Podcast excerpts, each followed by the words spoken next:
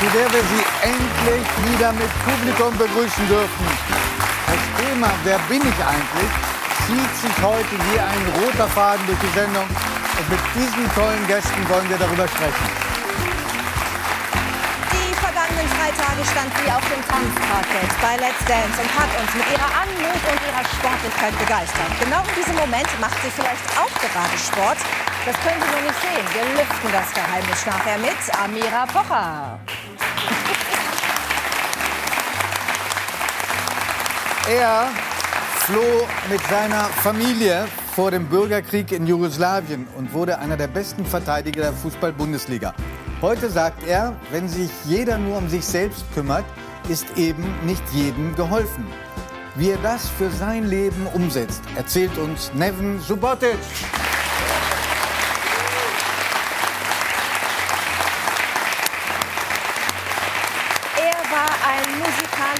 Wunderkind, trat vor zehn Jahren mit dem absoluten Gehör bei Kai Pflaumes Klein gegen Groß auf. Damals hieß er noch Lotta.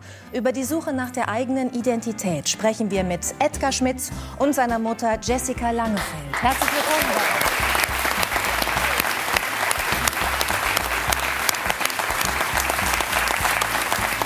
Ich zitiere jetzt Schlagertexte und dieser Gast hat leider überhaupt keine Ahnung, warum.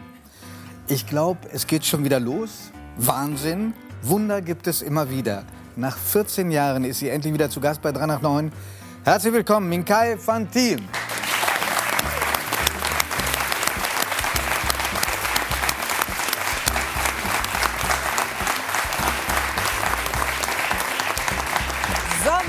Sommerzeit ist Zeckenzeit. Und diese kleinen Biester können wirklich viel Unheil anrichten. Wie wir uns alle davor schützen können und welche Faszination Zecken dennoch in ihr auslösen, berichtet uns die Parasitologin und gebürtige Bremerin, Professor Ute Mackenstedt. Herzlich willkommen.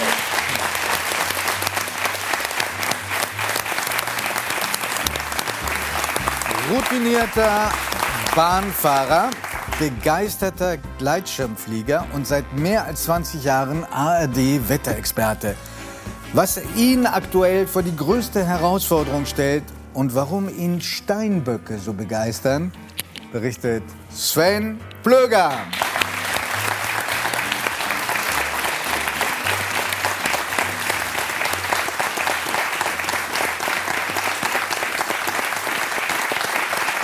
Herr Plöger, begeisterter Bahnfahrer, gehören Sie zu den 9-Euro-Ticket-Lästerer oder zu denen, die das toll finden? Ich habe mich jetzt kurz umentschieden. Ich fand es am Anfang ganz toll, bin jetzt aber bei den Lästerern gelandet, weil ich das Problem habe, dass ich schon in einige Wagen eingestiegen bin, die dann anschließend geräumt wurden. Also nicht, weil ich eingestiegen bin. Wäre aber eine gute Ja, das wär, die war eigentlich schon schön, oder? Aber äh, es sind einfach so unglaublich viele Menschen, die mitfahren wollen. Die Idee ist natürlich toll, weil die Leute dann auf den öffentlichen Nahverkehr gehen. Und das finde ich ja als Klimamensch gut. Aber wenn natürlich sehr viele in sehr viele Züge steigen, in sehr wenige Züge steigen, dann gibt es natürlich einen Stressmoment. Und viele der Bahnfahrer, die eigentlich sehr gerne fahren, fahren irgendwann nicht mehr. Also man muss natürlich gucken, äh, wann habe ich genug Züge, sodass das auch funktioniert. Züge kommen oft an, das habe ich festgestellt. Es gehen nur einzelne verloren, aber die meisten kommen an. Okay. okay. Also, wir haben ja heute Abend hier in dieser wunderbaren Runde einige Menschen, die sehr früh gespürt haben, ich will das in meinem Leben mal beruflich machen. Also, darüber werden wir noch reden. Das äh, können Schauspieler oder Schauspielerinnen erleben, das können Musiker und Musikerinnen erleben, das können äh, begnadete Sportler erleben. Ähm, aber gibt es so etwas wie Berufung auch für jemanden, der Meteorologe wird? Also ich glaube fast ja, weil ich ja Meteorologe geworden bin und ich bin äh, tatsächlich ja, aber ich bin tatsächlich sehr früh. Mein Vater hat mich und da, das erzählen meine Eltern wirklich wiederkehrend. Als ich drei Jahre alt oder jung war, hat mich mein Vater gefragt: Was willst du denn später mal beruflich machen? Das ist eine vernünftige Frage an einen Dreijährigen, der das ja mal sich Haben so früh angefangen, sie zu fördern. Ja? Genau. Und dann war meine Antwort, ich möchte Vogel werden. Die fand ich extrem drollig. Also, weil natürlich, also ich weiß heute, man kann nicht Vogel werden. Aber ich wollte einfach immer in die Luft. Ich wollte da oben gucken. Ich war, also ich bin irgendwie mit einem Wettergehen ausgestattet, ohne dass ich weiß, wo es herkommt. Und es war immer diese Wetterfaszination. Na, vor allem heißt es, dass Sie schon an der Grundschule auffällig wurden und Mitschüler Ihnen gesagt haben, Sie werden bestimmt mal Wetterforscher oder so. Ja, vor allen Dingen haben die alle gesagt in der siebten Klasse, du wirst später mal im Fernsehen das Wetter vorhersagen. Nee. Ja, ich war auch schon früher sehr gut aussehend. Aber ich habe.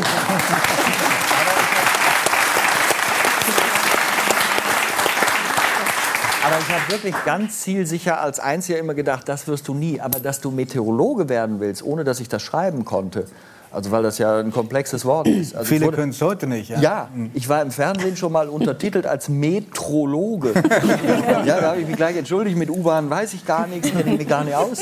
Wobei Doch, doch, auch Bahn, ist auch gut. ja, aber es reichte halt nicht. Aber Meteorologe, genau. Und ähm, da war einfach so, diese Grundfaszination war immer schon drin. Und, und die ging auch nie weg. Und äh, die ist bis heute da. Deswegen habe ich ein Wettergehen. Ja. Das finde ich äh, fantastisch. Sie müssen sich keineswegs schämen dafür. Ich bin gerade dran, aber jetzt, wo Sie das sagen, entspanne ich mich gerade. Ich habe in der Sie Schule, haben, in der Sie haben, Sie haben so, eine, so eine schöne Mappe vor sich liegen. Ja, ich Was- nehme was immer Mappen das? mit. Da steht drin, was ich sagen wollte. Es Erzählen, Sie, erzählen Sie. also ich habe das auch. Ich auch. Wissen Sie, gar nicht mal so sehr, weil, weil, also, weil ich dann da reinschaue, sondern weil ich Angst habe, wenn alles weg ist, kann ich mich an irgendwas festhalten. Das ist angenehm, ne? Aber Sie sind ja Gast, insofern haben Sie eigentlich einen ganz entspannten Part. Was ist da drin? Das ist etwas, was, was mich wirklich begeistert hat. Das war, meine Eltern sind, glaube ich, sehr empathische Menschen. Und die haben, als ich klein war, alle diese Dinge aufgeschrieben, die seltsam waren, die ich mal gesagt habe. Und äh, da waren sehr viele sehr seltsame Sachen. Das sind also das sind zehn DIN A4 Seiten. Ich könnte jetzt stundenlang vorlesen, wir würden auch alle am Boden liegen, aber das ist zu Ach, lang. bitte, fangen Sie doch an. Zu meinem 40. Geburtstag. Also der Vogel ist zum Beispiel drin. Dann ist eine schöne Sache, wo ich immer wieder gesagt habe, ähm, früher habe ich vieles nicht verstanden. Zum Beispiel äh, alle Jahre, es ist ein Lied, ne, Weihnachtslied, alle Jahre wieder. Und dann kommt ja irgendwann mal kehrt mit seinem Segen. Und ich habe immer nur verstanden, man kann mit dem Besen kehren. Ne? Also kehrte das Christkind mit seinem Besen. Und lauter solche Erkenntnisse habe ich gehabt. Und, und eine Sache ist wirklich schön, ich, ich lese das mal so, wie es hier drin steht. Mein Vater war immer mein Papi, das erlaube ich mir hier noch mal zu sagen. Papi und Sven, Sven ich, machen sauber. Fragt Sven, kommt der Staub immer wieder? Antwort, ja. Und dann ich, macht das der liebe Gott? Ja. Dann längere Pause. Dann ist er aber fast nicht lieb, wenn man immer so viel wischen und arbeiten muss.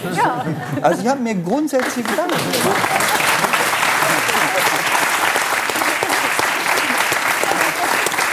Man muss, man muss aber auch sagen, dass Sie offenbar wirklich ganz zauberhafte Eltern haben. Ja. Das habe ich. Ja. Und die haben das alle auf kleine Zettel aufgeschrieben. Und die waren dann immer so in, so in so verschiedenen Schubladen gelegen. Und dann wurden die gesammelt, wiederkehrend vorgelesen. Wir freuten uns alle. Irgendwann hat meine Mutter zu meinem 40., der schon lange zurückliegt, äh, das dann aufgeschrieben. Und sind da Tränen Muss geflossen? ich mir merken. Bei mir ja. Ja, Ja. Und zwar zum Lachen und zum Natürlich. mich dran erfreuen. Ja, weil das klar. ist unglaublich viel Empathie. Giovanni sagt, äh, Amira sagt gerade, dass sie, dass sie das merkt für ihre Ja, Kinder. hab muss ich mir das auch gedacht. Das ist so, so toll. die Mach Idee. das. Wirklich, ganz, ganz toll. Die Kinder werden ewig begeistert sein. Und sie sagen so Für die, viele noch tolle für die, die. Enkelkinder werden sich noch dran freuen. Ja, das sind Aber man äh, sicher ein das paar lustige Dinge. Ich würde das sogar kaufen. Ja, das ist natürlich, Überlegen Sie sich das. das ist natürlich sehr privat und Ja, unverbraucht. aber, aber Sie sind auch ein sehr lustiger Kerl. Da muss man schon mal sagen.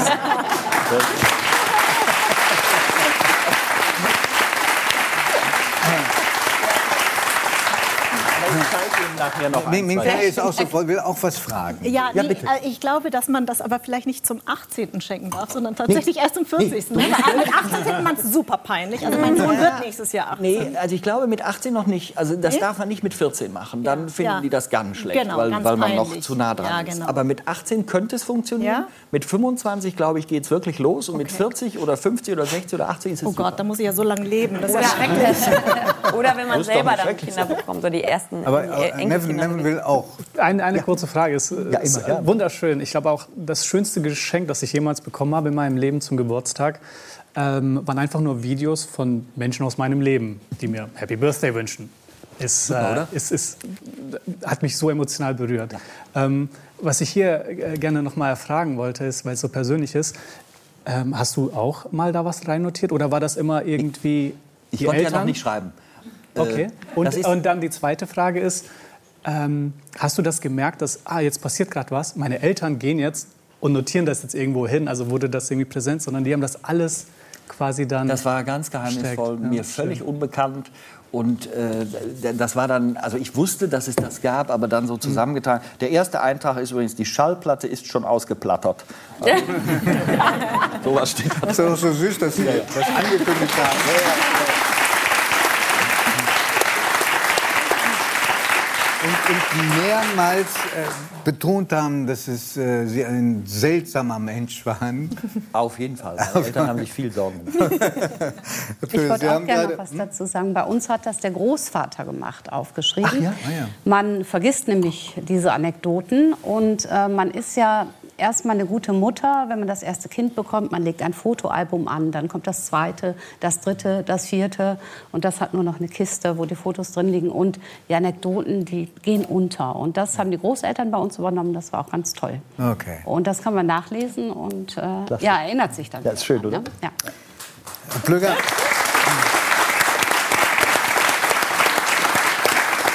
Hat gerade ein äh, Buch veröffentlicht, das, äh, also so viel Werbung muss jetzt mal sein, seit heute in der Spiegel Bestsellerliste ist. Also kaum ist es draußen, sind sie schon in der Bestsellerliste. Auch das zeigt, wie, wie, wie äh, Seltsamkeit doch zu großem Erfolg führen kann. Und dieses Buch Das dauert einen Augenblick, aber und dieses Buch ist ähm, einer Gebirgskette gewidmet, die Sie sehr lieben, nämlich den Alpen. Und was mich am meisten, der Satz, der bei mir am meisten hängen bleibt, ist, dass von äh, Nizza bis zum Mont Blanc, da erinnerte ich mich noch an meine Schulzeit, ich glaube 4810 oder 20 Meter hoch. ja, ja. Ist so- 4807. Sieben, okay. Ohne korrigieren. Fast, fast. Ähm, das ist, dass man da auf dieser Strecke fast so viele Klimazonen Ja. durchstreift wie vom äh, Nordpol oder Südpol äh, vom, bis zum Äquator. Also auf wenigen Kilometern. find- Wie kommt das?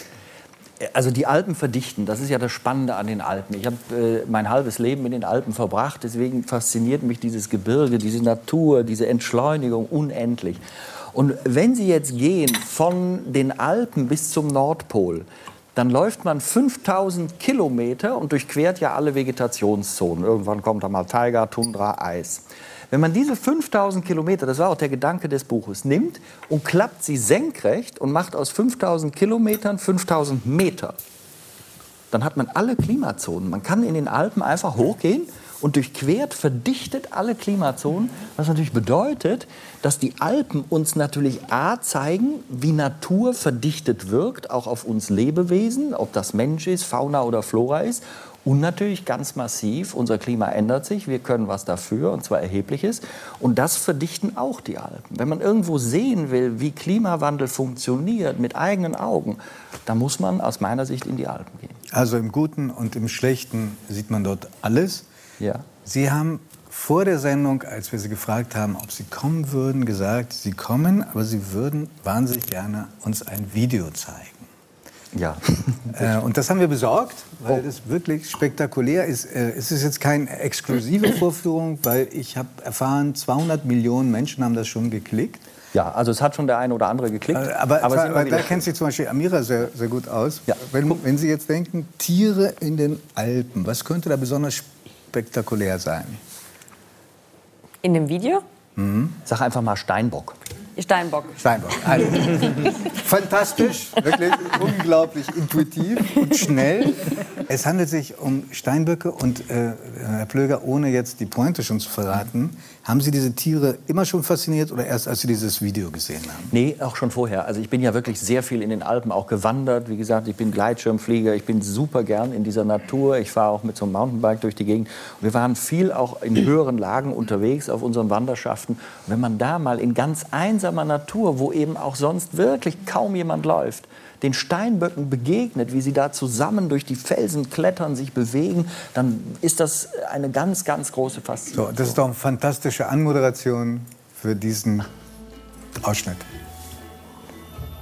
Oh, wie süß. Also, Ja. wo, wo, sagen Sie mal, wo das Warte mal ist. ab jetzt. das Guck mal. ist. Guck mal, So steil ist es da. das ist steil. Guck mal. Ja, aber schau mal. Jetzt muss man. Jetzt, guck mal. Wahnsinn. Das sind Steinböcke. Die haben das wirklich Daher verstanden. Da wird gefressen. Was fressen die denn da? Was Das lecken sind die so- da ab? Da sind lauter Gräser, Moose. Das ist nicht, was vermutet wurde, dass da Salz gedeckt wird. Das ist, und Steinböcke, und das ist das Faszinierende. Also das ist eine Woran liegt das? Woran liegt das, dass die Die sich so haben, gut... also die Natur, die Natur hat ja Sachen erfunden, die man nicht glaubt. Die haben Füße mit ganz harten Klauen auf der Außenseite. Die können sich wie Kletterer, also wer, wer klettert mal alpin, weiß das mit den Fingern, wie man da irgendwo rein. Und die klettern dann wirklich mit ihren Klauen. Die haken die praktisch ein. Aber das würde noch nicht reichen. Wenn die dann abrutschen, könnten die sich nicht mehr fangen. Dann haben sie so weiche Ballen an den Füßen, also an, an den ja, Füßen, und mit denen können sie sich festsaugen in der Staumauer. Das heißt, oder auch natürlich sonst wo. Also man muss nicht zwingend in eine Staumauer als Steinbock, also kann auch woanders. Aber da sich festhalten. Und dann können die in der Weise da stehen. Und die Tiere sehen ja erstmal nicht so aus, als gehören sie dahin. Das ist so faszinierend. Und sie haben dadurch einen Spielvorteil. A, diese Nahrung frisst ihnen sonst keiner weg. ja, klar. Und B, wenn sie mal fliehen müssen, also dann ist der Steinbock fähig, an Orten zu sein, wo natürlich jegliches andere Tier, auch Raubtiere, nicht mitkommen. Das heißt, war, glaube ich, geschützt. Piemont oder Genau. in der Nähe eines Sees. Genau, an einem See, das ist eine Staumauer und an dieser steilen Staumauer stand diese. Aber Sven, du wärst aber auch ein super Biologe geworden, ne? Also wirklich. Na, ich, ich konnte mir ganz schlecht diese lateinischen Namen von den Pflanzen merken. Die Aber, immer aber die Aber diese ganzen Wolken, ja. so Cumulonimbus capillatus incus geht. genau. Oder Alto Cumulus translucidus perlucidus. Da Ich sagen ja manche, immer in der Sendung. manche sagen ja total umständlich Schäfchenwolke. Und dabei kann man einfach Alto Cumulus translucidus perlucidus. Ganz einfach. Das erkläre ich meinen Kindern auch Bitte? jeden Tag. Erklären Sie jeden Tag? Merkt Ja. euch das doch endlich. Ja, dann würde man auch meinen Wetterbericht mal verstehen. Ähm, Herr Plöger, Sie haben gesagt, dass Sie über Ihre Arbeit und über die vielen Wetterberichte, die Sie schon machen, Sie sind ja Jahrzehnte schon dabei, über 20 Jahre, dass Sie sich persönlich radikalisiert haben. Sie haben irgendwann gemerkt, freundliche Aufrufe bringen nicht so viel, immer wieder darauf hinzuweisen, dass der Mensch dabei ist, sich selbst zu zerstören, die Natur zu zerstören. Das ähm, hilft nicht so, so äh, richtig weiter. Was würde denn Ihrer Meinung nach helfen? Ich habe da ganz viel drüber nachgedacht, weil ich natürlich auch ein Mensch bin. Ich habe auch so meine Eigenschaften. Äh, Ich merke auch, dass ich mir manchmal Dinge schönrede. Und wir haben eine Klimaänderung. Vor 30, 40 Jahren hat uns die Forschung sehr genau gesagt, was wir heute zu erwarten haben. Also man kann das alles nachgucken. Da ist nichts Ungewöhnliches. Und radikalisieren ist vielleicht das falsche Wort. Also ich bin niemand, der hingeht und sagt, ich möchte ähm, also ähm, hingehen und den, den Leuten Vorschriften machen. Ähm, das möchte ich alles nicht. Sondern gut, aber ich, dann haben Sie sich ich vielleicht möchte ein bisschen erklären- politisiert. Ich habe mich politisiert und meine, ich mache auch viele Vorträge und die sind heute viel politischer als früher. Und ich habe einen Gedanken und darauf äh, sollte vielleicht auch die Frage hinauslaufen. Ähm, wir haben heute eine gespannt. Zeit. Wir sehen, wir sehen sehr viele Veränderungen. Wir sehen auch Veränderungen in unserer Gesellschaft. Und wir hatten früher mal eine Wehrpflicht. Mir geht es gar nicht um Wehr, mir geht es um Pflicht. Und äh, diese Wehrpflicht hatte zur Folge, also man konnte ja auch ein, ein äh, wie hieß das damals? Äh, Sozial. so, äh, nee, Freiwillig- äh, Freiwillig. Äh, frei, äh, die- wie hieß denn das andere? Ersatzdienst, Wehrersatz- Wehrersatz. Wehrersatzdienst, genau. Das war aber eine Verpflichtung, damals nur für Männer. Und ich habe im Moment das Gefühl, wenn wir uns als Gesellschaft in einem demokratischen Prozess darüber einig werden können, dass jede Frau und jeder Mann, wenn man jung ist, verpflichtend entweder ein soziales oder ein Umweltjahr macht, wo man herangeführt wird, zum Beispiel in den Alpen, an diese wunderbare Natur. Und zwar nicht nur die, die eh schon wollen, Stichwort freiwilliges soziales Jahr, sondern im Grunde gibt man ein, Ach- also wir werden 80, 85 Jahre alt, man gibt ein 80. bis ein 85. seines Jahr im mittellangen Lebens ab, einen kleinen Teil für die Gesellschaft. Wir haben eine Gesellschaft, wir sehen in den sozialen Medien oftmals Dinge, die sind gar nicht so sozial und stellen uns viele, viele Fragen. Und wenn wir diese Fragen versuchen zu beantworten, indem wir einfach junge Menschen da hinschicken, sagen, ihr müsst euch das mal anschauen. Ihr werdet angeleitet, ihr werdet in die Natur geführt, ein anderes Verhältnis zu bekommen, mit einer Pflicht unterlegt, dass alle Männlein und Weiblein mitmachen. Ich glaube, das könnte die Gesellschaft wirklich nach vorne bringen, das Interesse auch für Dinge wecken, wo man von selber nicht drankommt. Haben Sie, haben Sie über diese Idee schon Applaus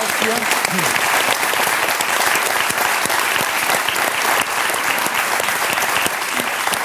Sie über diese Idee auch schon mal mit Politikern gesprochen? Ich habe natürlich das immer mal wieder angedeutet. Äh, da kommt, das ist ja so oft. Politikerinnen, Politiker, äh, da kommt natürlich oft das Gleiche. Es ist sofort sehr viel Zustimmung.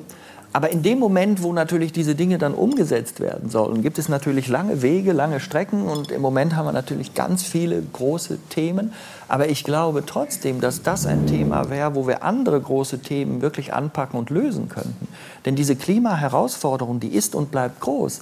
Und wir als Gesellschaft, äh, wir, ich hätte fast gesagt, prokrastinieren. Also wir, wir, wir ja, das schieben alles. Übersetzen. Wirklich. Ja, das ist im Moment mein Lieblingswort. Neulich hat das einer zu mir gesagt. und Ich hatte, ich hatte genau keine Ahnung, was das heißt. ja, da war ich, da war ich so, da war ich, ich dachte, was, was sagt er da zu mir? Prokrastinieren. Das heißt, etwas krankhaft immer weiter in die Zukunft zu verschieben. Und unser Thema beim Klimawandel ist, dass wir ja alle sagen, wir haben ein Problem, dass wir das alle auch wiederholen, dass wir aber relativ, relativ wir machen schon ein bisschen was, aber wir machen relativ wenig.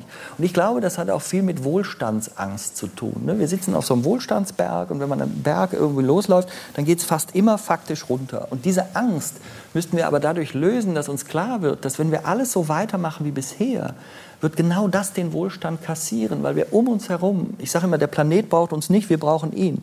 Wir lösen um uns herum ganz viele Dinge aus, die wir nicht wollen. Wir verbrauchen 1,8 Erden. Also die nachwachsenden Ressourcen davon, das kann ja nie nachhaltig sein. Wir haben eine. Und uns dessen klar zu werden und dann aber auch Ideen, also mal anfangen.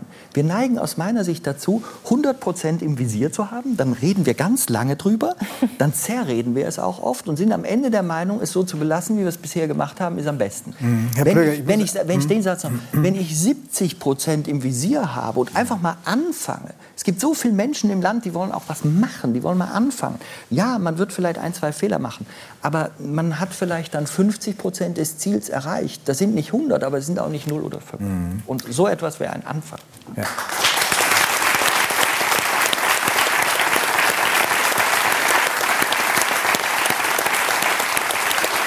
Herr Klöger, Sie sagen, und das ist selbstbewusst und auch eine angemessene Verteidigung Ihrer Zunft, wir liegen, wenn es um Wettervorhersagen geht, fast immer richtig.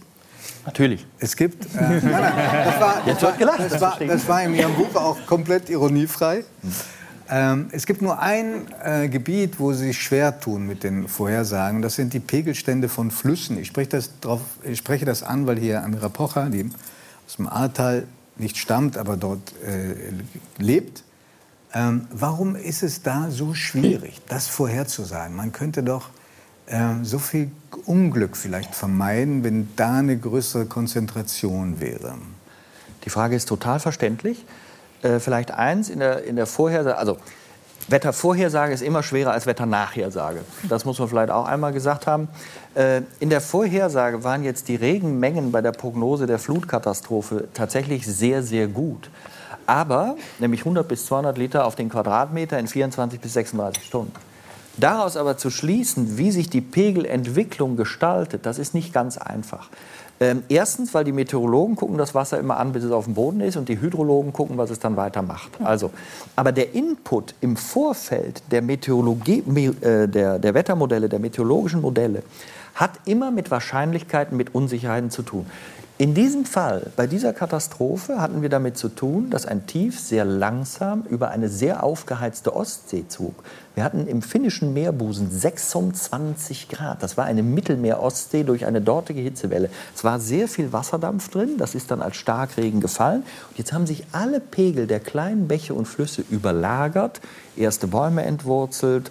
Wohnwagen wurden aus Campingplätzen äh, gerissen und dann gab es die Strömung. Vor der Brücke staute sich das. Es gab nachher äh, wirklich einen Dammbruch an der Brücke. Durch die Engstelle floss und schoss das Wasser mit dieser entsetzlichen Zerstörungswut.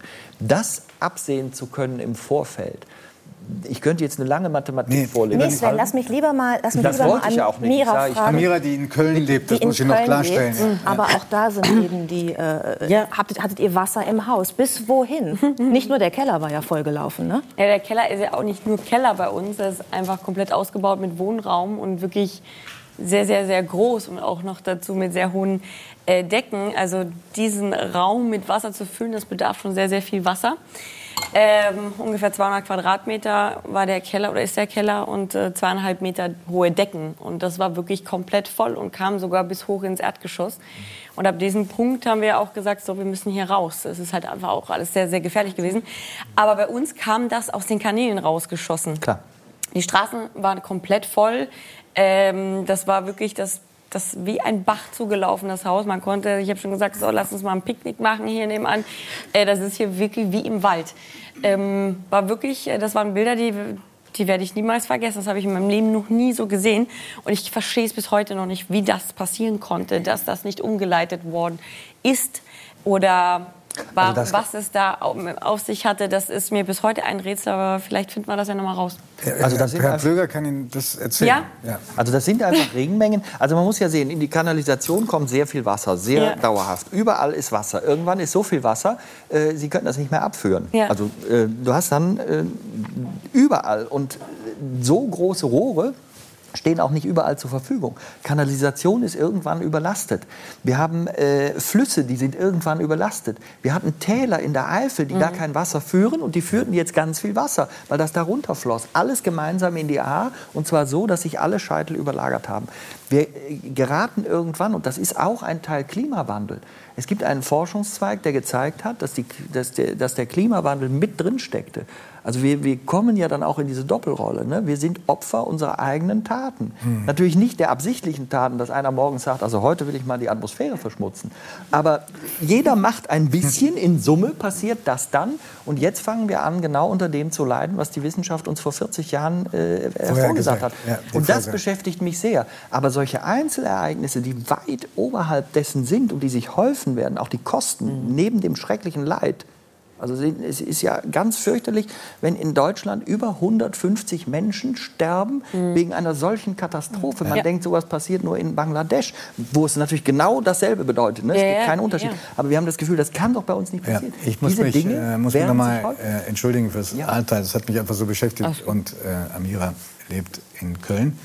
Ähm, Herr Plöger, Sie haben ähm, die wunderbare Gabe, dass Sie über unglaublich bedrohliche Dinge sprechen können, aber in einer Form, dass man denkt, dass man es erstens ganz gut versteht und zweitens auch denkt, vielleicht haben wir eine Chance, das auch anzupacken und umzudrehen. Ja. Ähm, und dafür bewundere ich Sie. Dankeschön. Alles Gute.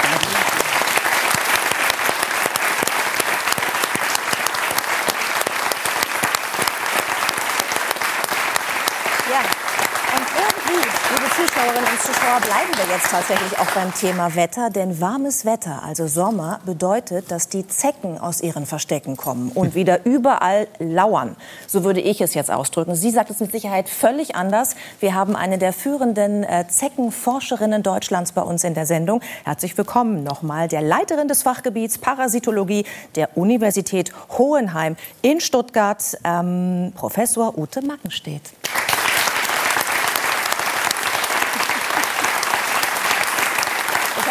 so betont. Ich habe das so betont mit der Uni Stuttgart, weil Sie ja eigentlich Bremerin sind. Haben Sie die schöne Hansestadt verlassen, weil es hier weniger Zecken gibt als in Süddeutschland oder warum? Nein, ganz sicherlich nicht. Aber ich habe natürlich ähm, eine Professur dort bekommen und deshalb geht man dann in den Süden. Aber ähm, ich habe mich gefreut, als ich heute wieder nach Bremen zurückkommen konnte. Stimmt das denn, dass äh, Norddeutschland und Süddeutschland, dass es da Unterschiede gibt, was, was die Anzahl von Zecken angeht? Nein. Äh, also es gibt in Norddeutschland genauso viele Zecken wie in Süddeutschland. Das war, ist auch immer so ein gewisser Mythos, so nach dem Motto, man guckt sich die Karte des Robert-Koch-Instituts an und da sieht man, Baden-Württemberg und Bayern ist ganz dunkelblau und da kommen alle FSME-Fälle vor. Und dann sagt man, okay, da gibt es auch besonders viele Zecken. Äh, das stimmt aber nicht. Es gibt in Norddeutschland genauso viele Zecken wie in Süddeutschland. Äh, und was man eben halt sieht, ist, dass jetzt äh, zum Beispiel diese, so, wir nennen das Risikogebiete, dass die immer weiter nach Norden wandern. Also es gibt jetzt in Brandenburg äh, wurden neue Risikogebiete beschrieben. Es gab auch äh, vor ein paar Jahren das erste Risikogebiet in Niedersachsen. Es gibt FSME in Skandinavien. Ähm, also es gibt so eine Tendenz von, von Süden nach Norden und von Osten nach Westen. Heißt also, man hat auch die ersten FSME-Fälle jetzt in den Niederlanden beschrieben. Man hat vor wenigen Jahren die ersten äh, FSME-positiven Zecken in England nachgewiesen. Ähm, also, wir, ja, also sie sind da, überall gleich. Ähm, und die einen sind halt gefährlicher, weil sie eben Krankheiten übertragen können und die anderen sind eben noch nicht so gefährlich, weil sie diese Krankheiten noch nicht so in sich tragen. Vielleicht können Sie das einmal noch mal erklären, den Unterschied zwischen FSME ganz kurz und Borreliose. Beides kann ja übertragen werden von Zellen. Mhm. FSME ist eine Viruserkrankung. Ich glaube, ich muss jetzt niemandem mehr erklären, was eine Viruserkrankung ist. Also, aber man kann sich dagegen impfen lassen. Borreliose ist eine bakterielle Erkrankung, äh, die man behandeln kann. Ähm, das ist das ein großer Unterschied. Der zweite große Unterschied ist, dass äh, wir nicht überall in Deutschland FSME-positive Zecken haben. Die sind in solchen kleinen Naturherden organisiert, während wir bei der Borreliose haben wir eigentlich mehr eine flächige Verbreitung. Es gibt äh, natürlich regionale Unterschiede, gar keine Frage, ähm, aber insofern unterscheiden sich diese beiden Erkrankungen. Ähm, wenn wir, und da komme ich dann gerne auf äh, Ihre Aussage da zurück. Von Herrn Plöger, meinen Sie? Äh, Herr Plöger, Entschuldigung, ja. Äh, wenn wir jetzt über Klimawandel reden, dann werden wir auch erwarten müssen, und wir können es auch erwarten, dass neue Zeckenarten einwandern. Aus dem Mittelmeerraum, die sind viel besser angepasst an hohe Temperaturen, an lange Trockenperioden. Und den ersten Vorboten hatten wir ja schon mit dieser Hyalomma-Zecke, die so blöderweise als Monsterzecke bezeichnet worden ist. Ja, die wurde in einer großen deutschen Boulevardzeitung, ja. also den ganzen Sommer über gefeatured. Und alle hatten Angst vor dieser Monsterzecke, die mhm. Menschen hinterherrennen kann, ja. über hunderte von Metern, um sich ja. auf ihr Opfer zu stürzen. Tut sie das tatsächlich? Ja, leider.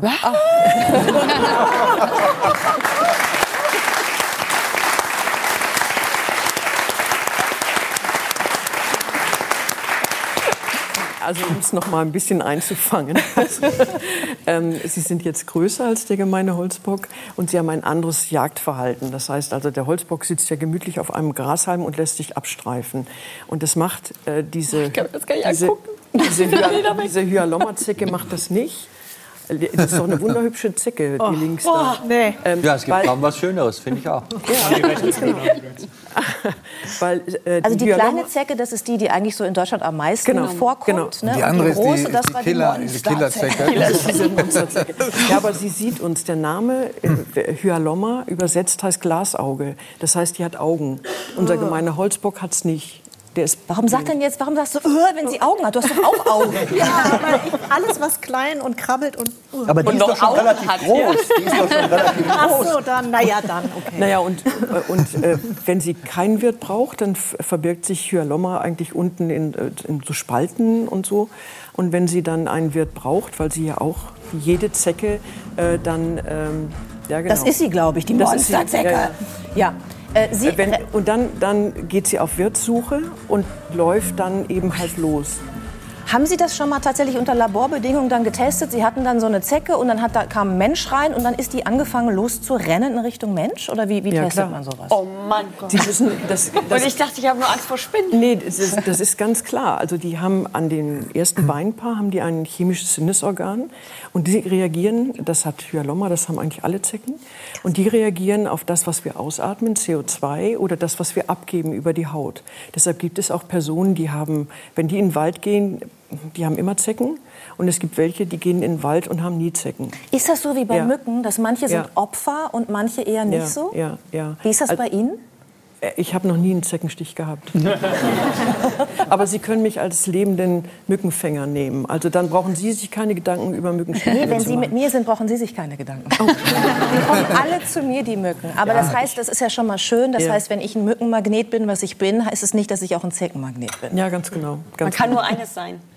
Das wäre natürlich wieder gut. Dann wäre ich auch lieber das Mückenmagnet. Oder? Oh Mist, mich beißen die ja nie, stechen die nie. Die Mücken. Das heißt, dann gehen die Zecken auf mich. Möglicherweise, nicht ja. unbedingt. Sie können es mal ausprobieren. Nein, bitte nicht. ich bin bis jetzt zeckenfrei, also mein ganzes ja, Leben. Die, die Sendung fing so gut an mit, mit, mit Steinböcken. Ja.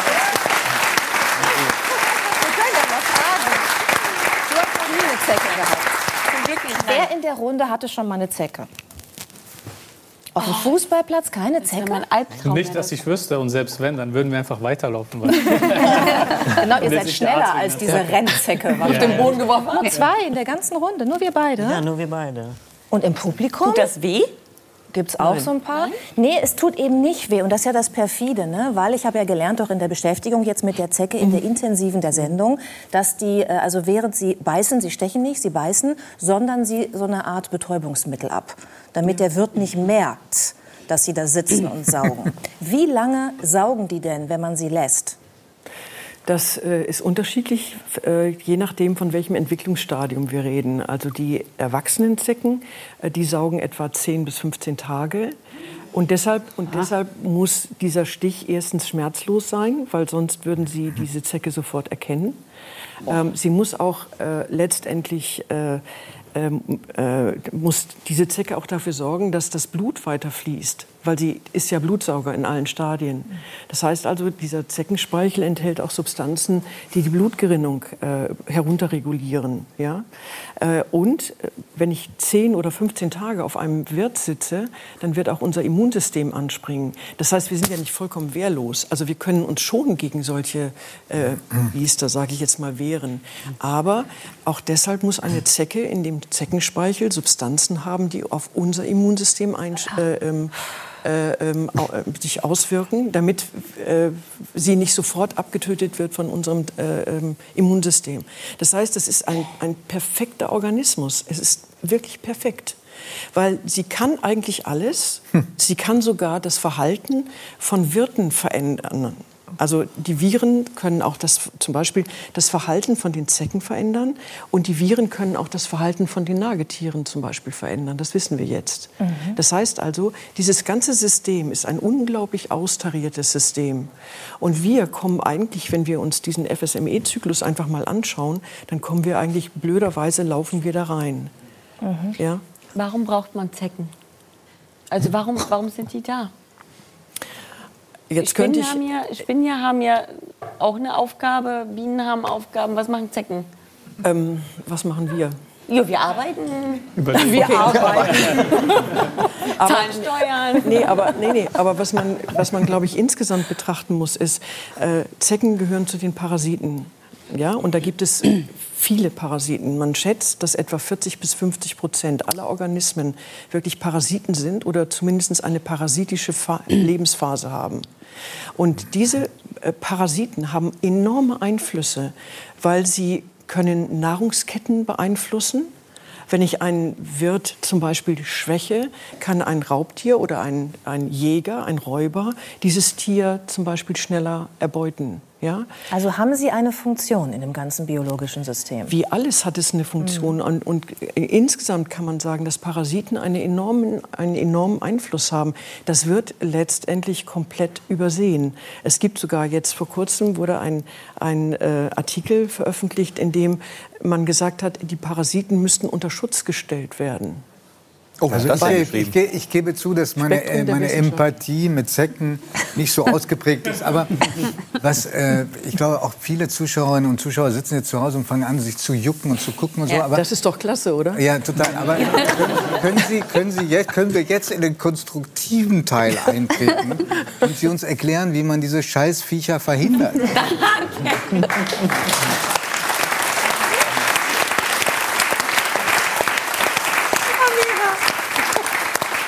Also, also erstmal habe ich welche mitgebracht. Schönen Dank.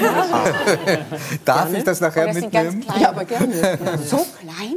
Nee, das sind schon die erwachsenen Zecken. Ich kenne die nur von meinen Katzen. Die waren ja wirklich teilweise richtig. Ja, ja. Ja, weil die mit Blut dann vollgesaugt sind. Ja, die ja. können ja ihr Körpergewicht Ja, ja, um ein genau. Vielfaches ihr Volumen äh, 100, 100 bis erweitern. 200-fach. Wollen Sie das mal aufschrauben?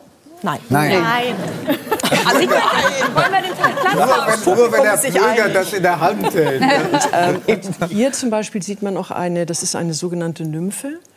Und das ist also ein Entwicklungsstadium vor der erwachsenen Zecke und die sehen Sie nicht. Eine Babyzecke sozusagen. Naja, ja, es gibt noch die Larven, die sind noch kleiner, die sehen Sie gar nicht. Das heißt also, wenn mir jemand sagen würde, er würde auf den Hund oder auf der Katze jede Zecke finden, nein. Aber Wie alt wird eine Zecke? Ich juckt jetzt wirklich. Ja, meine ich ja. Mir, Das, bei kann mir man, auch. das ja. kann man so nicht sagen, weil also wenn wir uns den Lebenszyklus von dem gemeinen Holzbock anschauen, dann legt ein Weibchen Eier und aus diesen Eiern schlüpfen Larven. Die suchen sich einen Wirt, äh, saugen Blut, lassen sich abfallen, häuten sich zur Nymphe. Die sucht sich wieder einen Wirt dann geht das Spiel immer weiter. Aber ich habe Also in so- gelesen, ja, ich habe gelesen, dass die, ähm, wenn sie sich einmal vollgesogen haben, teilweise acht bis zehn Jahre ohne eine weitere Mahlzeit auskommen. Das würde ja bedeuten, dass sie mindestens acht Jahre alt werden können, oder? Sonst wüsste man das doch nicht. Nee, der gesamte Zyklus äh, dauert etwa zwischen drei und fünf Jahren. Ja, also von der Eiablage bis zur erwachsenen Zecke. Da ist ein unglaublicher Verlust mit verbunden, weil viele Zecken überleben die Häutung nicht. Also es gibt einen enormen Verlust. Also nicht alles, was Larve ist, wird auch zur adulten Zecke, also zur erwachsenen Zecke. Ähm, aber wir haben, da unterscheiden sich auch die Zeckenarten voneinander. Also wir haben den, den gemeinen Holzbock, der hat so drei bis fünf Jahre. Der, das ist auch ganz wichtig zu wissen, weil damit äh, ist es auch verankert, dass diese Zecken Winter überleben. Ja, also drei bis fünf Jahre heißt, ich habe irgendwo auch mal Winterzeiten. Das heißt, diese Zecken legen nicht die, also sind jetzt nicht erschüttert darüber, wenn, es, wenn, wenn, das, äh, wenn Winterzeit beginnt. Ja, sie- das können sie. ja. Das können sie auch überleben. Und um jetzt so Giovannis Frage zu beantworten, die ich jetzt auch ganz dringend im Kopf habe, wie, wie kriegt man denn so eine Zecke, egal in welchem Stadium, egal was für eine Sorte, ob die Rennzecke, die Monsterzecke oder die normale Holzbockzecke, wie, wie, wie, wie kriege ich die raus? Da gibt es ja solche Mythen, ne? die einen machen Öl drauf. So hat mein Vater das bei mir als Kind gemacht. Dann Ja. lag ich da, hatte Zecke auf dem Bauch, er Öl drumherum gemacht, da hat er lange gewartet. Dann kam er an und sagte, nee, wir müssen die rausdrehen. Und dann fing er an, meinen Bauch rumzudrehen, um diese Zecke da rauszuholen. Und dann gibt es diesen Mythos ja auch, der Kopf muss mit rausgehen, weil sie sonst nachwachsen kann. Stimmt das? Nein, Nein, ist doch kein es gibt Mutant. Zecken haben keinen Kopf. Also das, was sie, in, was sie uns in die Haut hineinstechen, das ist eigentlich wie so ein vergleichbar mit einem Dorn oder mit einem Stachel. Nur hat dieser, äh, man nennt das Hypostom, und das wird in die Haut geschoben. Um dieses Hypostom ist mit Widerhaken besetzt. Das heißt, wenn Sie eine Zecke entfernen wollen, dann müssen Sie eben halt gegen diese Widerhaken andrehen. Und das oder- geht mit, mit, mit Drehen besser als einfach rausziehen? das ist ist eigentlich egal. vollkommen wurscht, weil diese Widerhaken sind nicht spiralig angeordnet, sondern die sind in solchen Reihen angeordnet. Also ob sie jetzt drehen oder ziehen, ist eigentlich vollkommen egal. Aber Judith, Und hast du verstanden? Muss man die jetzt rausziehen Man oder muss sie rausdrehen? rausziehen, man, man kann auch drehen, das macht keinen Unterschied, glaube Also ich. ich persönlich drehe die raus, weil ich, ich habe es mir so angewöhnt, aber es ist nicht wirklich... Ich denke, Sie hatten noch keine. Bei anderen. Bei Hunden. Bei anderen, ach bei Hunden. Bei Hunden. Okay. Mit welchem Instrument macht man das am besten? Sie haben ja einige Werkzeuge dabei. Ja, ich habe einige Werkzeuge. Ich habe einfach mal so eine Menagerie mitgebracht. Äh, viele kennen vielleicht von Ihnen diese Zeckenkarten, äh, die man dann einfach über die, äh, wenn hier meinetwegen eine Haut äh, eine Zecke zugestochen hätte, dann würde man einfach hier diese Zecke fassen und würde sie ziehen. Und dann können Sie sich hinterher Viele von diesen Zeckenkarten haben dann auch noch so kleine Lupen und dann können Sie anschauen, ob da noch was drin geblieben ist. Und was ist, wenn noch was drin geblieben ist? Ja, keine Panik kriegen und auch nicht zum Chirurgen laufen und auch nicht, also, ja, nein, das, ist- das gibt die schlimmsten Sachen. Das ist wie ein Dorn dann wahrscheinlich mit, einem, mit einer Bizette raus. Oder ein Nö, Spal. Das kommt eigentlich normalerweise von selbst raus. Was, was sagten Sie? Es gibt die schlimmsten Sachen. Wieso? Inwiefern? Naja, also weil äh, dann die Personen also vollkommen panisch auf diese, diesen, dieses kleine Hypostom da schauen. Den Rüssel. Diesen Rüssel schauen, das ist nicht das Gehirn, sondern das ist einfach nur so ein Rüssel. äh, und, und dann zum, sofort loslaufen äh, und dann wird das Skalpell angesetzt und das wird dann entfernt. Nein, es ist nicht notwendig. Es, äh, da wird auch nichts nachwachsen. Wenn was äh, in der Haut drin geblieben ist, dann wird weder mehr Krankheitserreger übertragen, weil das geht schlichtweg nicht, dann mehr und ähm, die Zecke wird auch nicht nachwachsen. Das ist wie so ein Dorn, wie so ein Stachel und irgendwann äh, also, Sie machen ja auch keine großflächige äh, Operation, wenn Sie mal einen Stachel in der Haut haben, oder? Ja, Giovanni neigt schon dazu. Aber, aber nur, Aber nur wenn du die Operation vornimmst, sonst nicht. Genau. Hat die nicht irgendwann mal ein Maximum erreicht? Weil die, wie, wie dick können denn die werden? Weil nehmen die dann auch wieder ab, wenn die dann so Nein. lange nichts essen? Verlieren Nee, die das- was an Gewicht? Nee, das können die nicht. Also äh, das ist ja auch das Spannende eben halt dabei. Äh, So eine erwachsene Zecke, also die hier jetzt hier so gerade rumläuft, die kann äh, während der Blutmahlzeit das 100 bis 200-fache der Größe zunehmen. Äh, Aber das ist kein Aber Prozess, der, der Darf ich dehnt. noch mal eine, eine böse Frage stellen? Weil es gibt Menschen, die werden todkrank über solche äh, Stiche. Was passiert dann? Wann, wann passiert das? Da gibt es auch einen Unterschied zwischen FSME und Borrelien. Ähm, Die FSME-Viren werden im Grunde genommen etwa 10 bis 15 Minuten nach, wenn die Zecke zugestochen hat, sofort übertragen. Bei den Borrelien ist es anders. Die sind im Darm der Zecke und wenn eine Zecke zusticht, dann müssen die Borrelien sozusagen sich erst noch mal ein bisschen umorganisieren und dann gehen sie. Das heißt, das- wenn man Pech hat, ist man nach einer Viertelstunde schwer infiziert.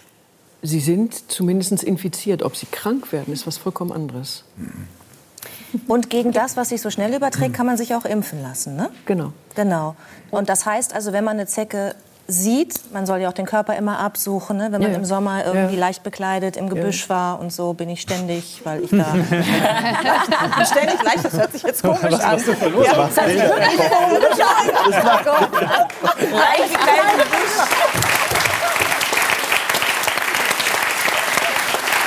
Da komme ich nicht mehr raus.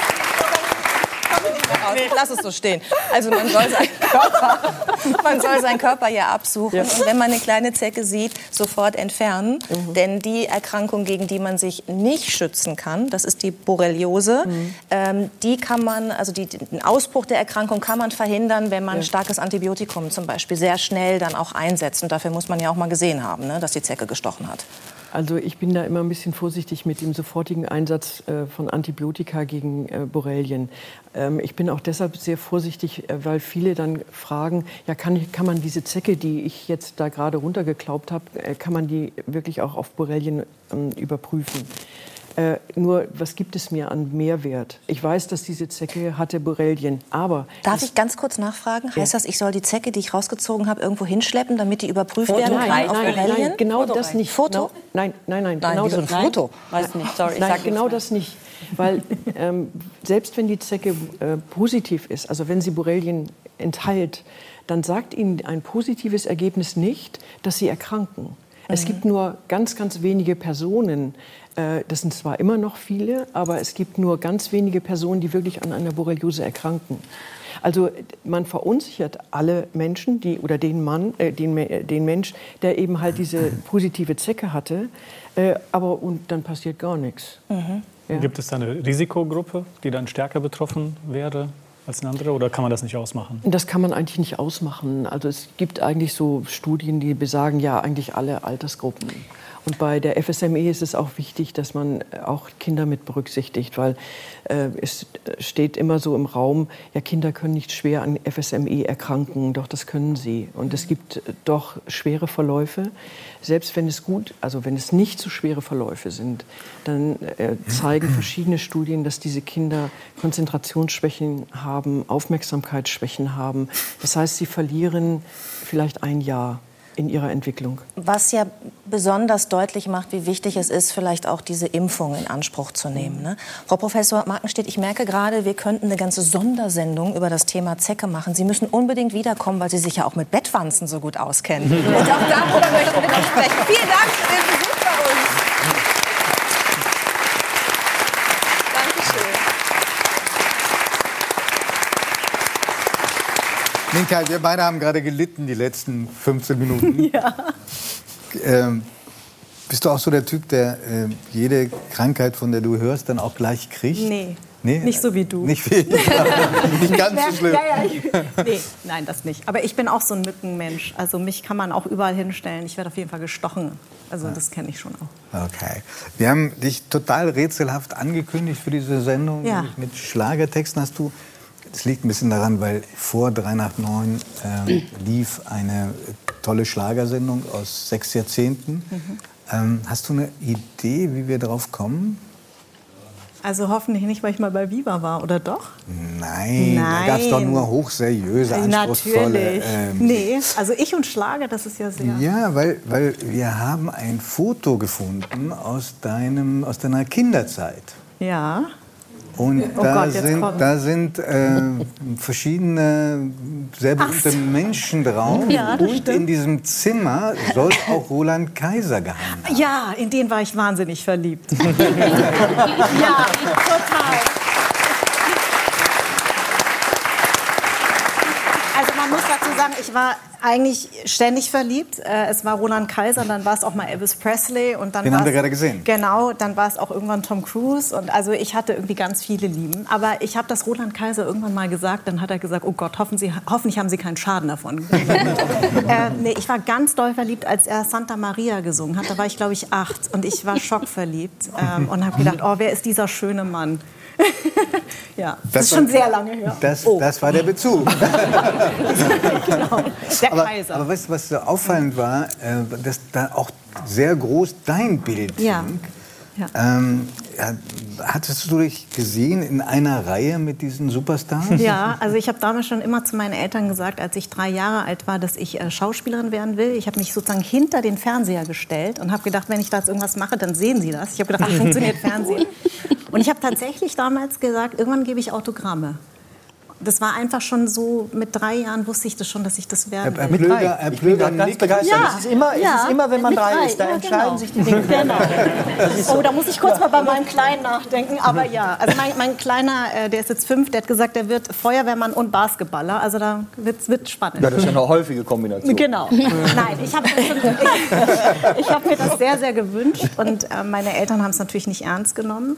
Mein Vater vielleicht ein bisschen mehr, der ist so ein verkappter ähm, Karaoke-Sänger, so wie alle Asiaten gern Karaoke hatten, wie auch eine Karaoke-Maschine. Als wir uns vor ziemlich langer Zeit kennengelernt haben, da ähm, hast du erzählt, dass bei euch zu Hause diese Karaoke-Maschine Ja. da ist. Ist die noch in Betrieb? Die ist äh, so aufgemöbelt mittlerweile, dass wir zwei Verstärker haben und drei Mikrofone. Ja. und, und das macht ihr wirklich noch regelmäßig? Ja, mein? Papa, ich nicht. Ich Okay. äh, bin Karaoke, fand ich ganz schrecklich. Obwohl ich habe irgendwann meinen Geburtstag da gefeiert. Und das ist ja immer interessant, weil am Anfang will keiner singen und zum Schluss will keiner das Mikro wieder aus. Ja, das stimmt. Na, das ist ja, echt immer so.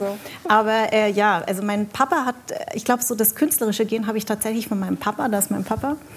Äh, das war ja, süß, ne? Ja. Und ähm, genau, meine Mutter war so die typische, die hatte immer, war wahnsinnig gut in der Schule, hat äh, studiert, wollte immer, dass ich irgendwas mit, äh, dass ich auch ein Studium mache. Wollen wir sehen, was wir stattdessen, äh, was du stattdessen gemacht hast? Ja, gerne. Ja? Gibt es einen schönen Film, den Ja. wir zusammengestellt Okay, haben? super. Bitte. Und,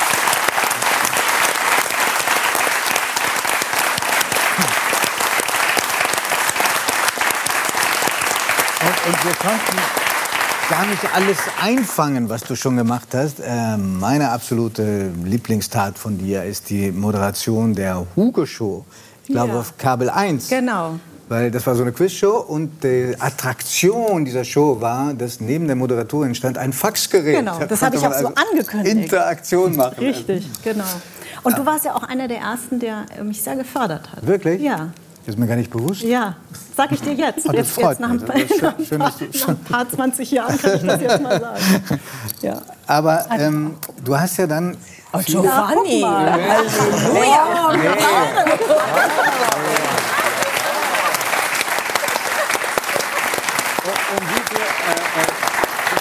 Hast du eine Erinnerung, um wie viel Uhr das gewesen ist? Nee, natürlich beim Italiener. Echt? Komisch beim Italiener. Nein. Das- Aber du hast, mich, du hast mir damals nämlich äh, ermöglicht, dass ich bei der Lichterkettenrede äh, sprechen durfte. Ah, wir haben eine Lichterketten, äh, eine Redeketten. Genau, Ra- äh, Joschka Fischer und ganz Ja. tollen anderen. Ähm, und da war ich die Unbekannteste und du hast gesagt, du musst mit und was sagen. Und das hat bis heute nachgewirkt, weil das ist ein Satz, den ich ja damals schon gesagt habe, vor über 20 Jahren, dass ich mir irgendwann wünsche, nicht mehr gefragt zu werden, woher kommst du, Hm. sondern vielleicht gefragt zu werden, woher kommen deine Eltern. Und das habe ich dann auch in meinem Podcast, den ich ja jetzt äh, immer noch mache, anders sein, fortgeführt. Und das war auf der Lichterketten. Ah, wie schön, ja. Mhm.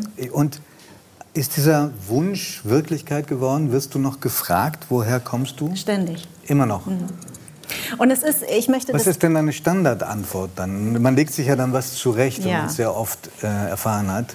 Also ich möchte immer sagen, weil ich ja sehr viele immer Nachrichten bekomme, ja, aber das ist doch nur Neugierde und das ist doch nicht böse gemeint. Das ist auch nie böse gemeint, wenn man sagt, ich mag diese Frage nicht.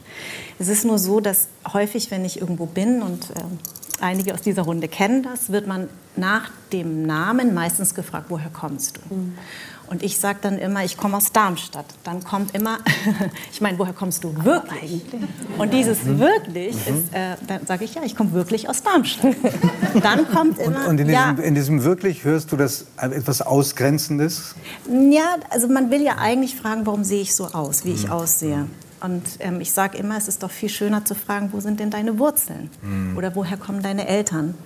Weil das kommt, die Frage, woher kommst du, beinhaltet immer, du kommst nicht von hier und das stimmt ja nicht. Du gehörst also nicht zu uns. Du, du gehörst nicht zu uns und ich bin aber in Darmstadt geboren und ich finde, wenn wir über Integration reden, Ja. und über Zusammengehörigkeit, muss man aufhören, ständig Menschen nach, woher kommst du zu fragen. Das ist interessant. Äh, Wir haben ja hier Amira und Neven. Kennt ihr diese Frage auch? Vor allen Dingen auch das Gefühl, was ähm, Minkai hat, nämlich dass das nervt. Ja, äh, auf Dauer nervt weil es ist die erste Frage und man wird immer darauf reduziert. Das Lustige ist, ich habe sie auch gefragt, woher kommst du? Dann hat sie gesagt, ja, ähm, also meine Eltern kommen aus aus Vietnam. Vietnam. Ich so, nein, nein, ich meine, woher kommst du? genau. Äh,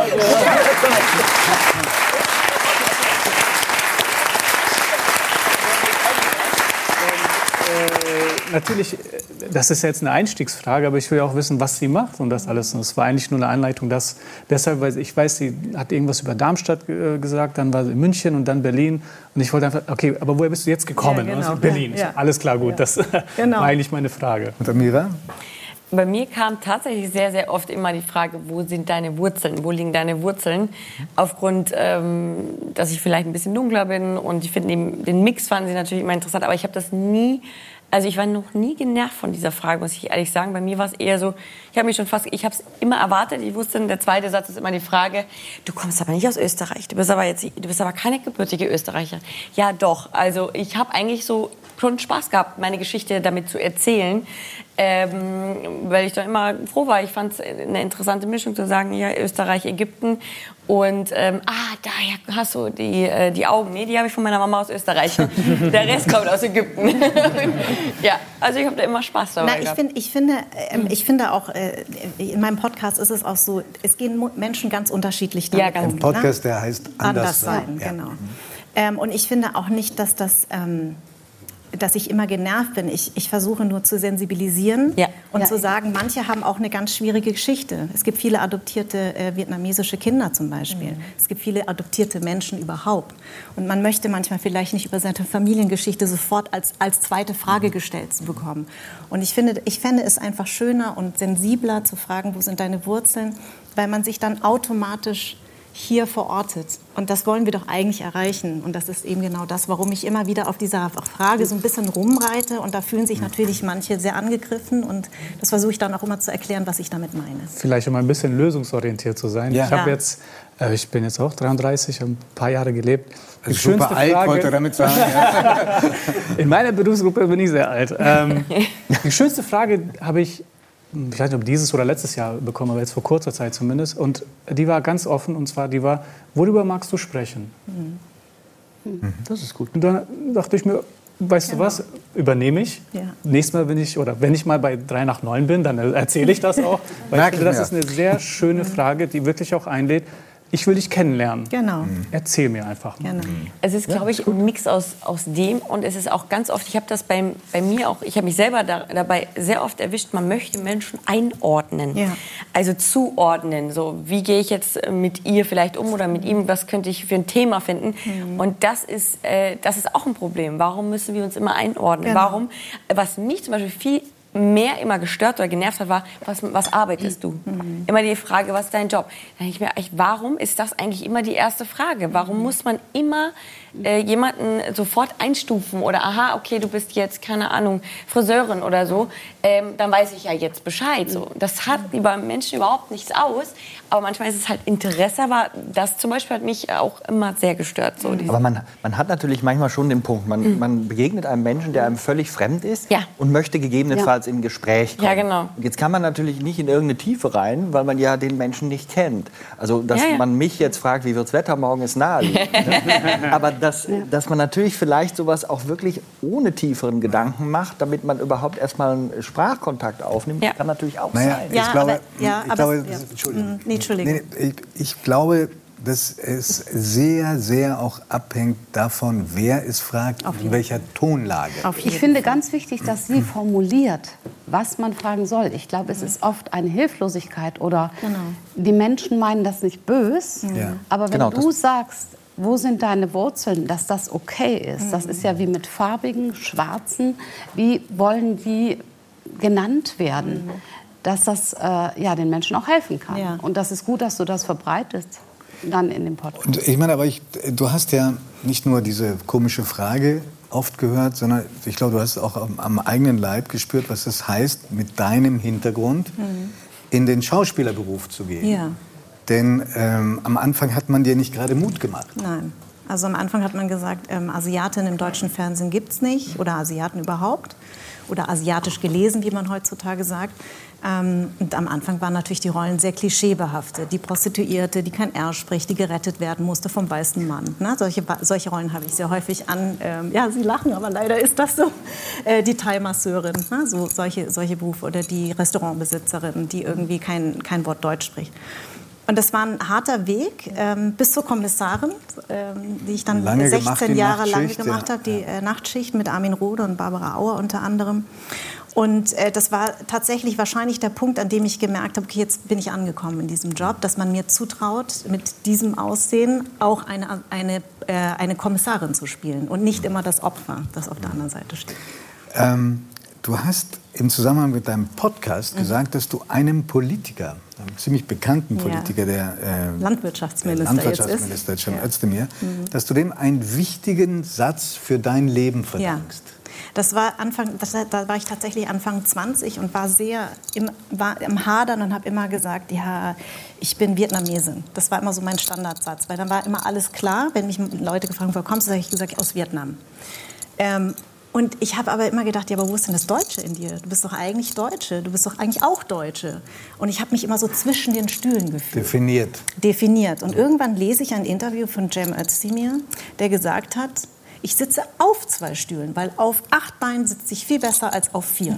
Und da habe ich gedacht, stimmt, ich bin auch auf beiden Stühlen. Und er war ja bei mir äh, zu Gast und hat was ganz Schönes Wir gesagt. sehen ihn gerade. Mhm. Er hat gesagt, ähm, wir, sind, wir beide sind eine Bindestrich-Identität. Also Deutsch-Vietnames und Deutsch-Türkisch. Und das hat mir unfassbar geholfen, für, mein, ja, für meinen Werdegang einfach zu spüren, ja, ich bin beides. Ich bin eben auch sehr deutsch in ganz vielerlei Hinsicht, aber ich bin auch Vietnamesin und ich darf beides sein. Schöner, schöner Satz. Ähm.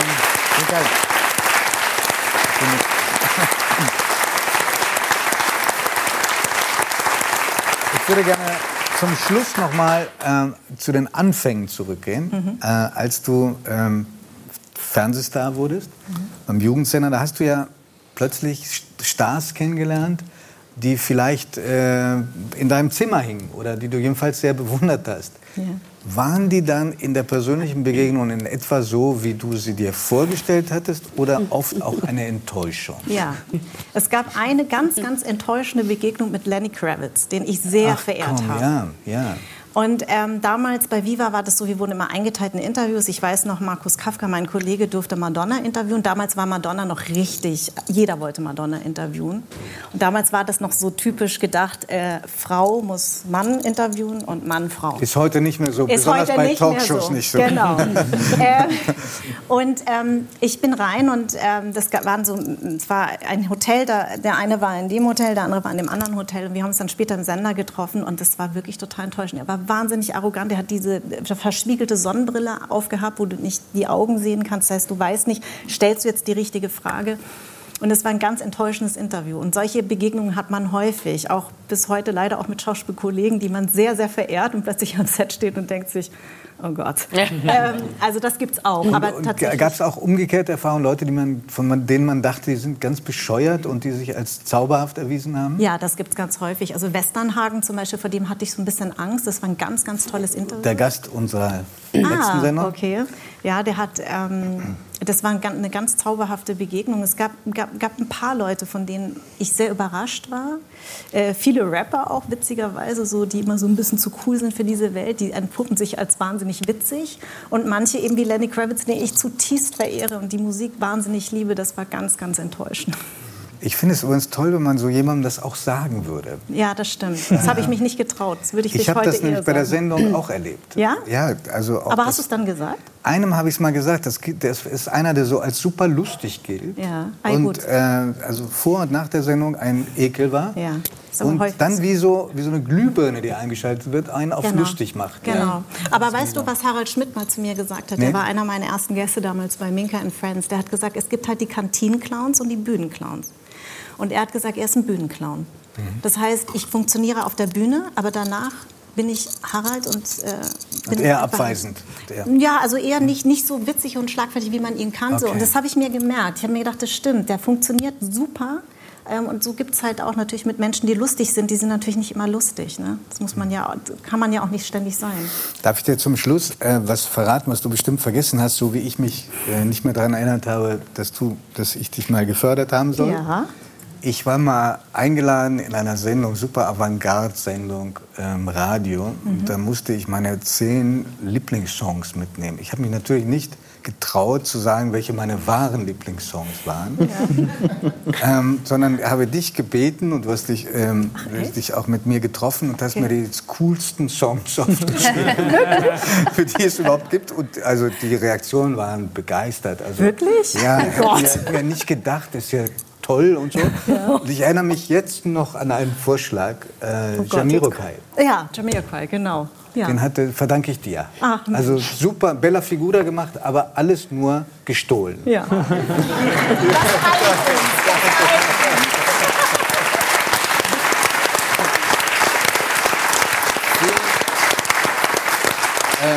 Vielen, vielen Dank, dass du hier warst und äh, nicht noch mal 14 Jahre uns nee. warten lassen. Ja.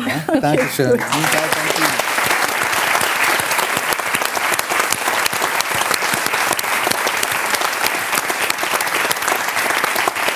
Zuschauerinnen und Zuschauer, auf unsere nächsten Gäste sind wir aufmerksam geworden, als wir neulich ein Best-of von Kai Pflaumes Sendung Klein gegen Groß gesehen haben. Da wurden die spektakulärsten Herausforderungen der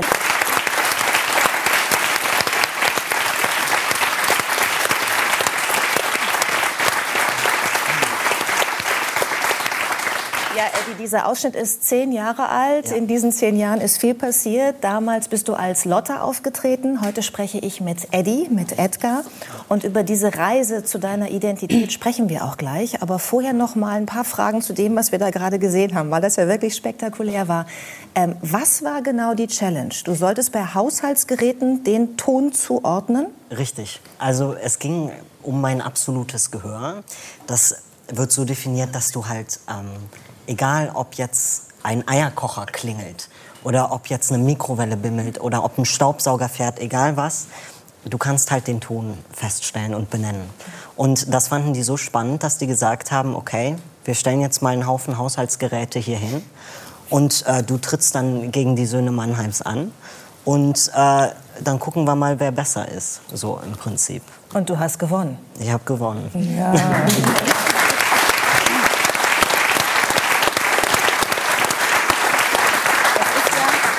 dieses absolute Gehör, es ist ja eine seltene Gabe. Ne? Äh, wann hast du gemerkt, dass du die besitzt? Puh. Äh, ich selber weiß das ähm, gar nicht. Meine Mutter ist ja Klavierlehrerin.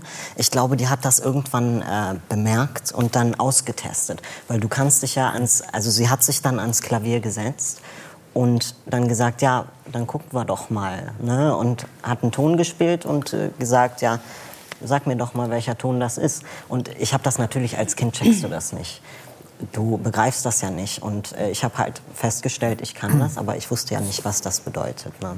Also da gab es so ein Schlüsselerlebnis. Unser Sohn hat, das sieht man, äh, unser Sohn äh, hatte Klavier geübt und äh, wir saßen in der Küche und ähm, da war Eddie drei Jahre alt und ähm, rief uns dann so zu, ich bin fertig mit dem Üben und er spielte auch Schlagzeug. Dann haben wir gesagt, ja, geh doch in den Keller, dann kannst du noch Schlagzeug üben, dann bist du für heute fertig. Ja, mache ich. Klack, haben wir auch die Tür gehört. Er ist runter. Und dann hörte ich die gleiche Czerny-Etüde, die vorher aus dem Musikzimmer erklang, wieder. Genau so gespielt. Und dann habe ich zu Eddys Vater gesagt, ich verstehe das nicht. Der Till wollte doch eigentlich Schlagzeug. Ja, verstehe ich auch nicht. Ja, gucken wir mal, warum der jetzt doch wieder Klavier spielt. Ja, und dann saß der Dreijährige da und spielte wirklich original. Und das war jetzt kein Kinderlied. Das war wirklich eine relativ schwere Etüde. Und dann war ich natürlich total geschockt und habe gesagt, was machst du da? Und Eddie war immer schon sehr artig und sagte, ja, aber darf ich das nicht? Der Till macht das doch auch. Und ich habe gesagt, nee, nee, alles, alles okay.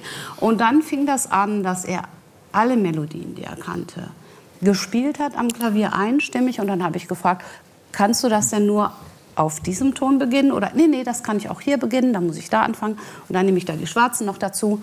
Und dann später ja, da sieht man es. Also da war es soweit. Ne? ähm, dann hat er sich Akkorde dazu gesucht in der linken Hand, die dazu passten. Und das war irre. Und noch mal drei Jahre alt. Drei, drei, drei, drei, drei Jahre.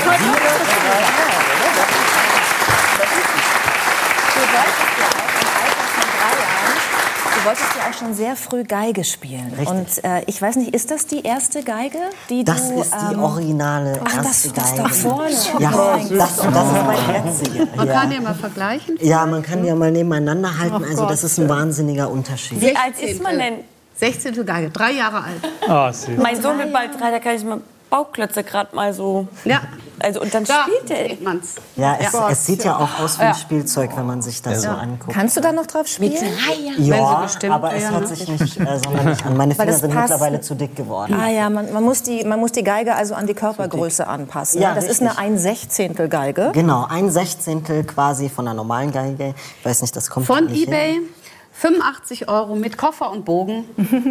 Ist das diese Geige? Ich überlege mir, wer. Da kommt die Musiklehrerin Wann haben raus. Ne? Die, Ja, die, genau. die, die verkaufen? Sie für 85? Nein, die haben wir damals so, erstanden. also Jetzt ich ist dachte, die sehr dachte, wert. dachte, Ich glaube, sie will nur gerne animieren, dass doch mehr Eltern ihren Kindern doch mal ein Instrument kaufen sollen, ne? als Musiklehrerin. Vor allem auch Geige ist so fies. Ich habe das ja mal gespielt, meine armen Eltern. Ja, es ist vor Ja, allem, es ist- ja, wenn du damit anfängst, es klingt ja nach. Nee, ja, genau. wir konnten ja nicht alles zur Sprache bringen, aber sie hat sogar studiert. An der, äh, Nee. Doch, sie waren, du warst doch an der. Äh, Nein, nein, dann, war, nein, dann war das wurde- eine Übertreibung. das war eine Übertreibung, so wie mit meinen ganzen Berufen, die ich angeblich Okay.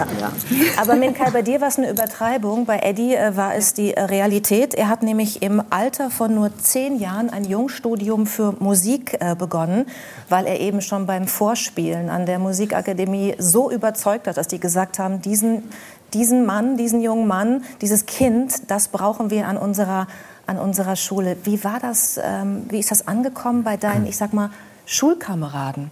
Also mit drei Jahren haben die noch mit Bauklötzen gespielt, als du musiziert hast. Mit zehn Jahren haben die sicherlich auch andere Sachen gemacht. Ach, also ehrlich gesagt weiß ich gar nicht mehr, als ich dann mit dem Studium angefangen habe, wie die dann reagiert haben. Ich glaube, das war mir auch relativ egal, weil ich wurde in der Schule schon immer ausgeschlossen und ähm, Wegen dieser Begabung?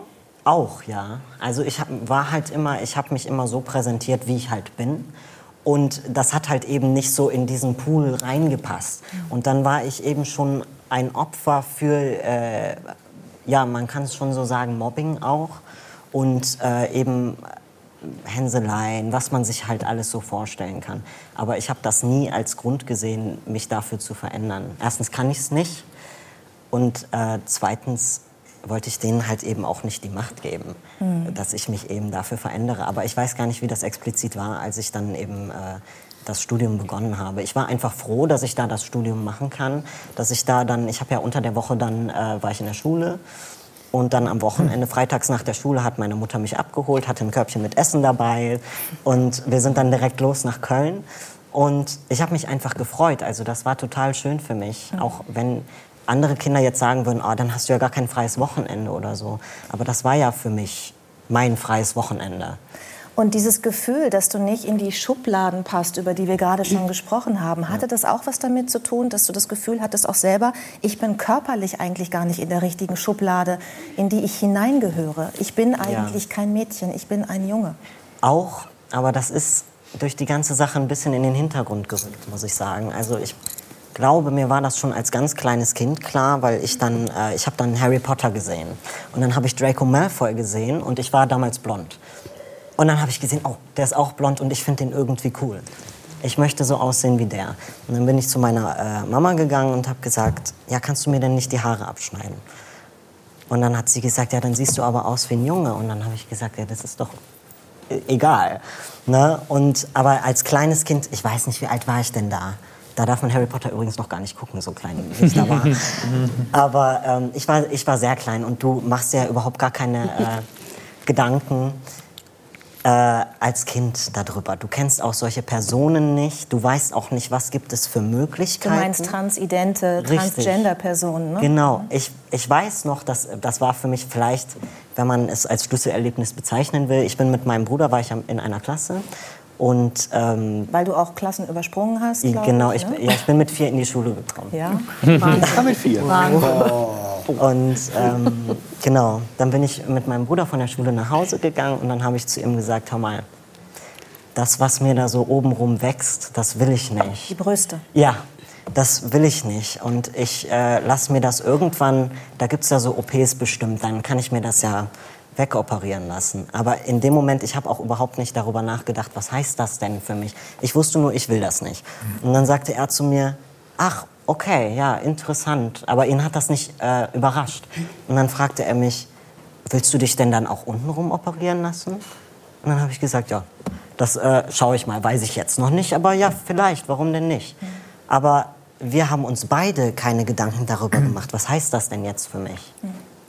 Kannst du uns erklären, wie sich das anfühlt? Ist das ein Gefühl, man hört ja so oft, man, man, man sei im falschen Körper. Ja. Neulich habe ich gelesen, das fand ich irgendwie ganz schön, es ist so, wie wenn man intuitiv ja weiß, welche Hand man nehmen muss zum Schreiben. Intuitiv, ich bin Rechtshänder, ich nehme den Ja. Stift rechts. Ja. Und man nimmt ihn eben nicht links. Und das ist bei Transident so, also das fand ich ein schönes Bild, Mhm. du sollst ihn halt dann immer links nehmen, obwohl du weißt, nein, für mich ist aber rechts richtig. Ja, also es war schon immer so, dass ich mich relativ männlich bewegt habe. Ich bin männlich gelaufen, äh, ich habe mich männlich ausgedrückt. Solche Sachen. Und meine große Schwester hat dann immer gesagt, geh nicht so männlich. Oder mach mal, oder rasier dir mal die Beine. Und äh, weiß ich noch, da sind mir irgendwann Beinhaare gewachsen. Und sie hat zu mir gesagt, ja, du musst dir unbedingt die Beine rasieren. Und dann habe ich gesagt, das will ich aber nicht. Ja, nein, du bist ein Mädchen. Also sie hat das nicht böse gemeint. Ne? Und dann hat sie mich. Zecken kommen übrigens am behaarten Bein viel besser nach oben, habe ich gelernt. Das fällt mir jetzt gerade noch ein. Also, ja.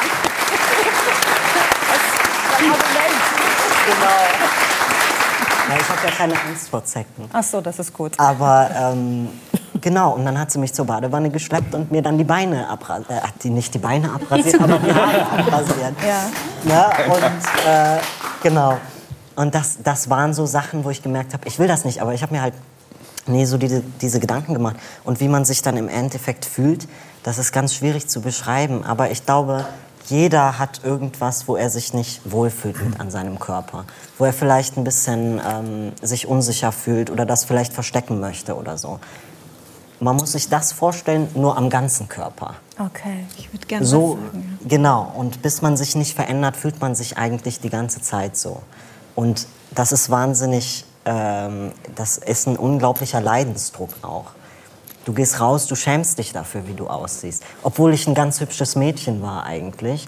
Aber ich habe in den Spiegel geguckt, ich habe mich erschrocken, weil das nicht das war, was ich, wie ich dachte, wie ich Selbstbild, aussehe. Fremdbild. Ne? Ja. Das war nicht kongruent. Für mich war es nicht dieselbe Person. Also ich habe mich dann immer erschrocken. Ich habe mich in den Bus gesetzt, dann war da diese Scheibe vor mir und dann, oh, krass. Wahnsinn, so, ne? Jessica, wie war das für Sie als Mutter? Ähm, Also, also mitzuerleben, dass die Tochter nicht die Tochter sein möchte, dass sie einen inneren Kampf hat, dass sie das Gefühl ich hat, das auch ist alles in. Jungs, Jungsenabteilung eingekauft. Also das war für mich eigentlich völlig normal. Und auch ähm, ja, die, die Kleidung, aber auch die Spiele. Also gespielt hat er eigentlich nicht. Er hat also wirklich so meinen Tag verteilt, immer mal wieder eine halbe Stunde, so drei, vier Stunden am Klavier erstmal experimentiert. Das war seine Aufgabe und er zeichnet ja auch genauso exzessiv und gut, wie er musiziert. Hat halt gezeichnet und mit seinen Brüdern gespielt. Und es kamen dann halt zwei Brüder und die älteste war die Tochter. Und dann habe ich gedacht, ja, das ist bestimmt weil er sich so an den älteren Brüdern orientiert. Ich meine eigentlich eher diesen Punkt als Mutter, wenn man merkt, okay, also dieser Prozess ist schon Ja. durchschritten, man merkt, Ja. da ist was anders und das Kind steht vor einem und sagt, ich, ich muss was ändern, weil ich bin im falschen Körper Ja. oder ich bin transident, ich bin transgender, wie auch immer man das ausdrucken möchte. Dann wird ja ein Prozess Ja. angestoßen, dann werden Hormone Ja, eingenommen, ja. dann sagt man, ich verwandle mich jetzt, weil das ist so nicht richtig. Ja. Und das müssen Sie ja auch als Mutter weil uns Ja. schauen ja auch viele Mütter zu und das ist ja nun äh, auch Also etwas, was vielleicht auch, auch andere Mütter dann erleben. Vielleicht können Sie dann einen Tipp geben. Denn Ja. ich finde, Sie haben das sehr gut, sehr gut gehandelt, diese Ja, Situation. also das war für mich keine Überraschung, aufgrund der Dinge, die ich eben genannt habe. Und ähm, ich ähm, habe meine Kinder alle so erzogen, dass ich ihnen gefolgt bin. Ich bin auch selber so erzogen worden, sehr frei. Und ich habe immer darauf gehört, was meine Kinder mir sagen. Ähm, zum Beispiel auch mit der Einschulung, als Eddie dann sagte, ja, Mama, ich kann fließend lesen, ich bin vier Jahre alt, Johannes kann nicht lesen und kommt in die Schule. Was soll ich noch im Kindergarten? Und ich habe nachts wach gelegen, ich habe Blut und Wasser geschwitzt, habe gedacht, ich kann dieses 14-Kilo-Kind nicht in der Schule anmelden. Aber ja, das war wirklich auch so logistisch. Er konnte den Tornister nicht tragen, er kriegte das Schultor nicht geöffnet. Und wir haben eine tolle Schulleiterin äh, gefunden, die ihn aufgenommen hat in eine kleine Schule, die einzügig war. Und jeder kannte ihn und hat gesagt, ja, da müssen wir mal helfen. Und äh, ich habe also die Kinder begleitet. Ich habe ihnen keine Vorgaben gemacht. Ich habe darauf gehört, was sie mir sagen. Und Sie genommen, wie Sie sind. Ganz genau. Und deswegen war das für mich, ich hätte es nicht mehr gebraucht. Weil ich musste viele Dinge bewältigen in meinem Leben mit allen Kindern. Das war jetzt noch mal on top. Aber okay. Sie haben auch zwei Kinder mit einer autistischen äh, Ja. Erkrankung. Sagt man das Erkrankung? Ja, Ja, ich bin mir gerade unsicher. Weiß ich nicht. Ja. Autismus. Ja, mit Spektrum. Autismus. Ja. Ähm, Eddie, vielleicht, ähm, du nimmst ja seit zwei Jahren jetzt Testosteron, ne, um diese Verwandlung eben, eben zu machen. Ähm, hat sich dein Körpergefühl seitdem verbessert? Mein Körpergefühl oder die emotionale? Beides, vielleicht, wenn du da unterscheidest. Also es ist, für mich hat sich beides wahnsinnig verändert. Also am Anfang, du kriegst dann die erste Spritze und dann rennst du direkt zum Spiegel und guckst, was hat sich verändert. Und im Endeffekt irgendwann, es gibt ja, man kennt ja so, wenn Leute sagen, ja, jetzt bin ich einen Monat dabei oder zwei Monate dabei oder so. Sowas habe ich dann auch versucht zu machen, aber ich bin einfach ich ziehe sowas nicht durch. Aber ich bin froh, dass ich die ersten Monate wenigstens durchgezogen habe, denn sonst hätte ich niemals gesehen, was sich alles verändert hätte. Denn du siehst dich ja jeden Tag im Spiegel und du siehst dich auf Fotos und so weiter. Klar, so ein paar Sachen. Ähm, es natürlich die Fettverlagerung, ne? so die Sachen, die man so kennt, die Stimme wird tiefer, man kriegt Bartwuchs, solche Sachen. Aber was für mich auch sehr überraschend war, war die emotionale Komponente, die ich schon direkt bei Tag drei oder so gespürt habe. Ach, so schnell, tatsächlich, bei der Wahnsinn. ersten Spritze. Wahnsinn, ja. Also wirklich, ich habe gemerkt, ich bin selbstbewusster. Ähm, ich habe gemerkt, okay, es geht irgendwo, ähm, es geht in die richtige Richtung auf jeden Fall. Man wird so ein bisschen, ich meine, man kennt das ja, die Pille ist ja auch, sind ja auch nur Hormone, Ja. das ist ja Östrogen. Ne? Und man kennt es ja auch, wenn die Pille nicht richtig passt bei Frauen, dann werden die zu emotional oder Zickig. irgendwie genau oder zickig, ja oder das macht ja ganz viel mit der Gefühlswelt. Und bei Testosteron ist es so, du wirst eher abgestumpft. Mir hat das total gefallen. Ich fand das super. Und das ist halt eben auch so ein Punkt. Nicht alle Transmänner nehmen Testosteron bis zum Ende. Manche kommen mit dieser abgestumpften Art nicht klar oder mit was das mit ihrer Gefühlswelt macht. Deswegen setzen die das wieder ab. Das ist ganz individuell. Äh, für mich war das eine der besten Sachen. Und ich muss auch sagen, ich kriege jetzt meine Spritze alle drei Monate. Und ähm, ein, zwei Wochen vorher könnt ihr alle meine Freunde fragen. Das ist Wahnsinn. Ich bin wirklich, ich renne mit so einer Fresse rum. Es ist, ich merke das, dass ich einfach wieder. Du das, willst dann die nächste Spritze? ja, weil die, meine das? Gefühlswelt ist, äh, ich bin, ich habe Stimmungsschwankungen und so und ich bin einfach viel, ich fühle mich einfach nicht wohl und dann gucke ich auf den Kalender und dann weiß ich, ah, ja, klar, Ne? Und das ist, ähm, also das ist eine super Sache. Ich weiß nicht, was ich machen würde. Darf ich, darf ich kurz fragen, nur ganz kurz? Muss man das dann lebenslänglich aber doch auch tun, oder? Man, man muss es nicht, aber man kann. aber wenn man jetzt wie man du möchte. also Ja. sagst, das Gefühl möchte ich auch aufrechterhalten, dann würdest du das also machen. Richtig, ja. Ich würde gerne noch eine Sache sagen, weil ich ja auch da, äh, Transperson bei mir im Podcast hatte. Und ich habe eine Sache gelernt. Ich glaube, das ist ähm, ganz wichtig, dass man auch das richtige Wording benutzt. Ähm, ganz viele Transpersonen haben mir gesagt, es ist nicht, dass man im falschen Körper geboren ist, sondern man ist im richtigen Körper geboren, aber mit den falschen Geschlechtsmerkmalen. Ich glaube, Oh, das, ja. ne, das, das beschreibt, glaube ich, Ja. dein Gefühl, was du gesagt hast, Ja. am meisten. Es geht nicht um eine Verwandlung, sondern um eine Angleichung. Richtig, ja. Und ich glaube, das ist ganz, ganz wichtig für Menschen, die jetzt sich unsicher sind oder sagen, ich verstehe das nicht. Ich finde, dieses Wording ist genau richtig, dass man versteht, worum es geht. Es geht nicht um eine Verwandlung. Man ist eigentlich im richtigen Körper, aber Ja. Geschlechtsmerkmale sind nicht die richtigen. Genau, ja. Und deswegen macht man eine Angleichung. Das war mir nur noch mal wichtig, vielleicht auch zu sagen. Aber diese Angleichung vollkommen ist ja kein kleiner Weg. Deswegen finde ich ja eigentlich, also ich meine, ich kann das ja nicht beurteilen, aber es ist ja als zu ein langer Weg. Und man muss ja sein Leben lang immer dagegen, also da ankämpfen schon fast, weil das hast du einfach, die Veranlagung ist da. Und deswegen finde ich, das ist schon äh, mehr als eine Angleichung aus meiner Perspektive. Aber das kann ich ja natürlich, kann ich. Wann war denn der Moment bei dir, wo du das Gefühl hattest, so jetzt, jetzt bin, jetzt bin ich angekommen? Wo ich angekommen bin, ich weiß nicht, ob ich schon angekommen bin. Das ist das, äh, das. Also es ist ja ein stetig, ich bin ja erst, erst zwei Jahre dabei. Aber es ist ein Prozess, wirklich. Und es ist natürlich auch die Frage immer, was möchte man, was braucht man für sich selber, um sich jetzt voll und ganz wie ein Mann zu fühlen. Und das ist auch bei jedem individuell, glaube ich. Und ich glaube, bei mir, das war insgesamt war es ein schleichender Prozess. Und bei mir war, ich bin immer einen kleinen Minischritt nach dem anderen gegangen, weil es ja auch irreversibel ist. Ne? Wenn du einmal äh, im Stimmbruch warst, dann kommst du da nicht wieder raus. Du kannst Stimmtherapie machen, ja, aber man sollte sich das gut vorher überlegen. Und deswegen, äh, ich habe nicht so diese Schlüsselerlebnisse, sondern es ist für mich, es geht immer weiter. Also wir wünschen dir auf jeden Fall ähm, ja, weiter, dass du das Gefühl hast, du bist auf dem richtigen Weg. Wie auch immer, wie lange auch immer du das machst und was du auch immer machst. Und äh, ich drücke jetzt so ein bisschen auf die Tube, weil wir unbedingt noch wollen, dass ihr für uns spielt. Ja, denn das machst du immer noch, Eddie, mit deiner Mutter. Äh, Ihr habt beide Instrumente mitgebracht und wir haben extra diesen Flügel gestimmt. Und zwar, ich glaube, achtmal, damit er bloß den richtigen Ton hat, damit du mit Oje. deinem absoluten Gehör nicht hörst, da stimmt irgendwas nicht. Deswegen darf ich euch da vorne zur Bühne bitten. Und um einen großen Applaus.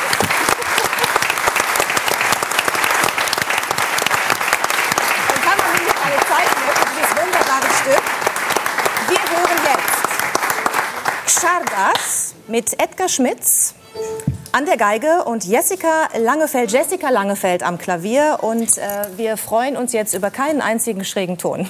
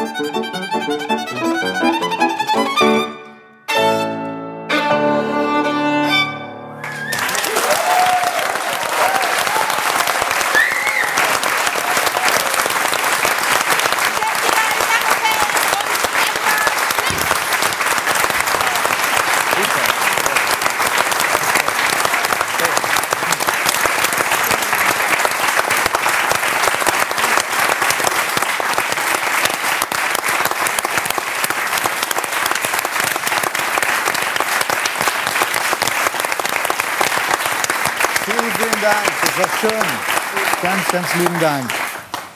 Lieber Nevin Subotic, jetzt äh, nehme ich Sie beim Wort und greife etwas auf, was Sie selber in die Runde geworfen haben, nämlich worüber willst, wollen Sie gerne reden? ähm, heute bzw. gestern ist ein besonderer Tag, Warum? denn ähm, nach über zwei Jahren Arbeit ist äh, das erste Buchprojekt jetzt realisiert worden, gemeinsam mit Sonja Hartwig. Äh, mit dem das, Titel. Das wollte ich auch noch ergänzen. Auch Alles Sven. Plöger hat sein Buch nicht alleine geschrieben, sondern mit Mhm. Hilfe eines Wissenschaftsjournalisten. Rolf Lenker, Wissenschaftsjournalist. Ja. Ich würde auch nicht mein eigenes schreiben. Die Leute sollen auch Spaß haben am Lesen. ähm,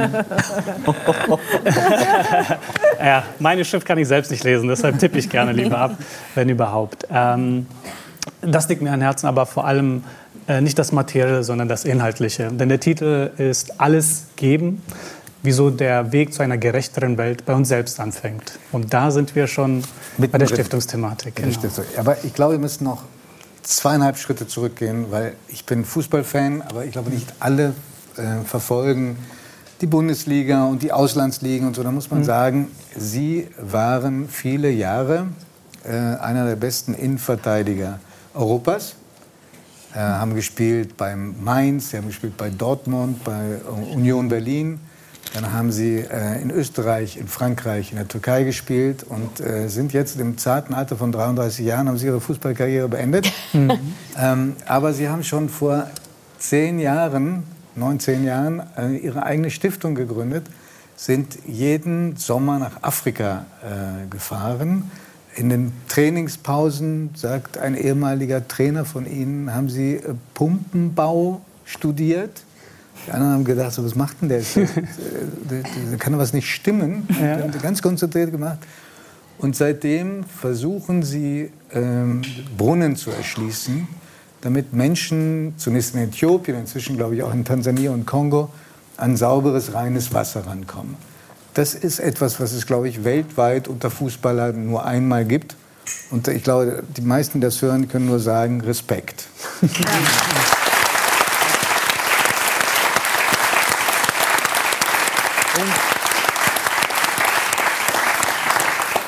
Weil sie nicht den Eindruck machen, als seien sie jemand, der sich selbst äh, viel lobt, ähm, möchte ich auf etwas hinweisen, was mich besonders berührt hat in diesem Buch.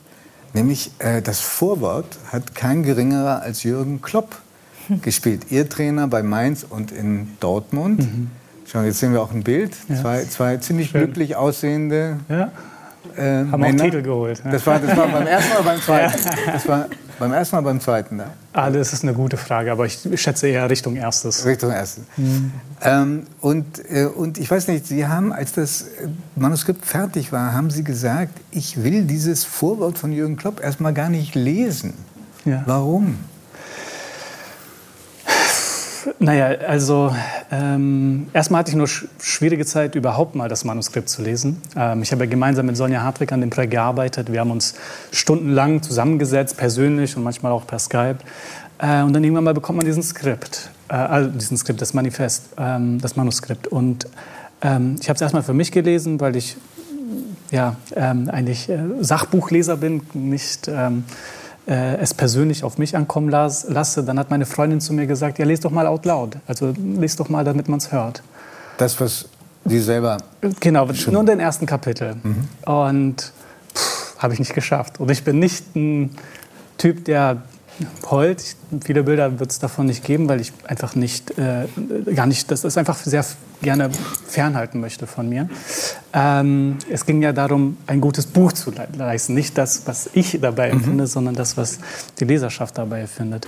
Naja, und ähm, als Kloppos Vorwort kam, das war jetzt vor einigen äh, Monaten, ähm, vor zwei Monaten, habe ich auch gesagt, ich, ich möchte das nicht jetzt irgendwie zwischendurch. Ich habe jetzt noch einige Au- äh, Abgaben mit der Stiftung. Wir, ich war jetzt einen Monat in Ostafrika. Und ähm, ich wollte mir einen Raum schaffen, in dem ich das auch wirklich respektvoll wahrnehmen möchte. Weil es ist ja jetzt nicht nur ein Vorwort in einem Buch. Es ist ähm, mein erstes Buchprojekt und Jürgen Klopp, eine, ein, ein Mensch, den ich sehr respektiere, der will ja auch mir was durch diese Wörter Der sagen. hat- der hat und ich auch- brauche auch den Raum, um das zu verstehen. Der hat auf ein paar Seiten ein ganz schönes Porträt von Ihnen geschrieben. Mhm. Haben Sie es denn inzwischen gelesen? Ich habe es inzwischen gelesen, Na, keine drei Tage her. Und, vor drei Tagen? Vor drei so Tagen lange haben erst. Sie gewartet. Und, und wie, wie, wie haben Sie reagiert, als Sie das gelesen haben? Was haben Sie gefühlt? Ähm, sehr viel. Ähm, sehr viel, was auch für mich nicht in Worte zu fassen ist. Ähm, aber als jemand, der sehr wenig generell fühlt, äh, war es für mich sehr schön, auch wirklich mal mir die Zeit zu nehmen, zu erfahren, was Kloppo denkt. Weil normal, ne, wenn man mit jemandem am Telefon ist oder mal miteinander spricht, dann fragt man, wie geht's und wie läuft's. Man tut sich jetzt nicht gegenseitig äh, wertschätzen, ah, du bist so ein toller Mensch und so habe ich dich entdeckt und so und so und so. Sondern jetzt auf einmal war der Moment da, um wirklich mal rückblickend Aber das haben Sie gerade gesagt oder das gesagt oder haben Sie das so vernuschelt oder habe ich das schlecht gehört, Hm. dass Sie als jemand, der nicht so viel fühlt, haben, wollten Sie das sagen? Ja, ich bin nicht, äh, ich bin eigentlich sehr dafür bekannt, sehr rational zu sein. Das ist sehr ärgerlich, was meine Freundin ist genau das Gegenteil. Äh, Aber das ist auch die Balance, die wir schaffen. Das ist das Testosteron, habe ich gerade gehört. Ja. Weiß ich nicht. Ist auch, ähm, glaube ich, eigentlich dieser Trieb, den ich habe. Ich will mich nicht in den, in den Vordergrund stellen und sagen, ja, was fühle ich dabei? Und mein Gefühl ist das Wichtigste auf der Welt. Sondern ich denke mir, ich habe dieses Buch nicht für mich geschrieben, sondern ich hoffe damit auch was zu bewirken. Genauso wie auch mit der Stiftung, genau mit allem, was ich Gut, tue. aber zur Strafe hat äh, Kloppo ein sehr gefühlvolles äh, Vorwort geschrieben. Ja. Hat Sie denn das erreicht? Hat, waren Sie an irgendeiner Stelle gerührt? Äh, ich war durchweg gerührt. Ähm, einfach, weil pf, er mich äh, ja, sehr hochgehoben hat. Ähm, als, ich glaube, der besonderste Mensch ähm, in seiner Sport, in seiner Karriere. Und ähm, nicht als Fußballer, weil so gut war ich niemals, aber er, er schreibt das, was nicht der Beste. Ich war auf keinen Fall der Beste. Aber er Ich hat glaube, selber gesagt, einer in seiner Glanzzeit war einer der besten Innenverteidiger Europas. Das habe ich äh, von ihm übernommen. Ja, ja, danke. Also, ähm, pass auf. mir wirklich dann ans Herz geht, äh, ist natürlich Sport, ist wundervoll und, und, und sehr schön und tut gut zu hören, wenn, ähm, wenn der weltbeste Trainer das auch sagt, dann sage ich, der weiß mehr als ich, also vertraue ich ihm da in seiner Meinung. Ähm, aber vor allem das Menschliche ähm, war für mich Da, darf, ich mal, darf ich mal vorlesen, was er über Sie schreibt? Zwei Stellen wenigstens. Er ist für mich der außergewöhnlichste Spieler, mit dem ich je zusammengearbeitet habe. Punkt. Nicht fußballerisch, aber menschlich.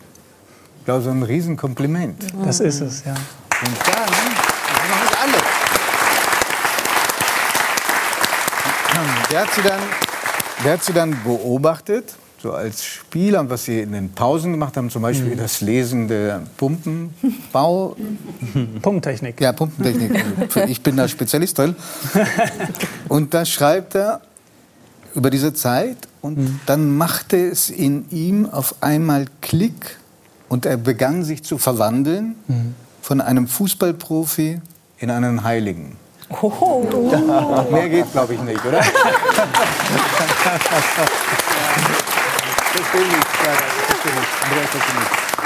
Ähm, mehr, ja, mehr, mehr geht nicht. Ähm, man merkt auch, es ist schwer für mich zu verarbeiten und dann auch noch Worte zu finden.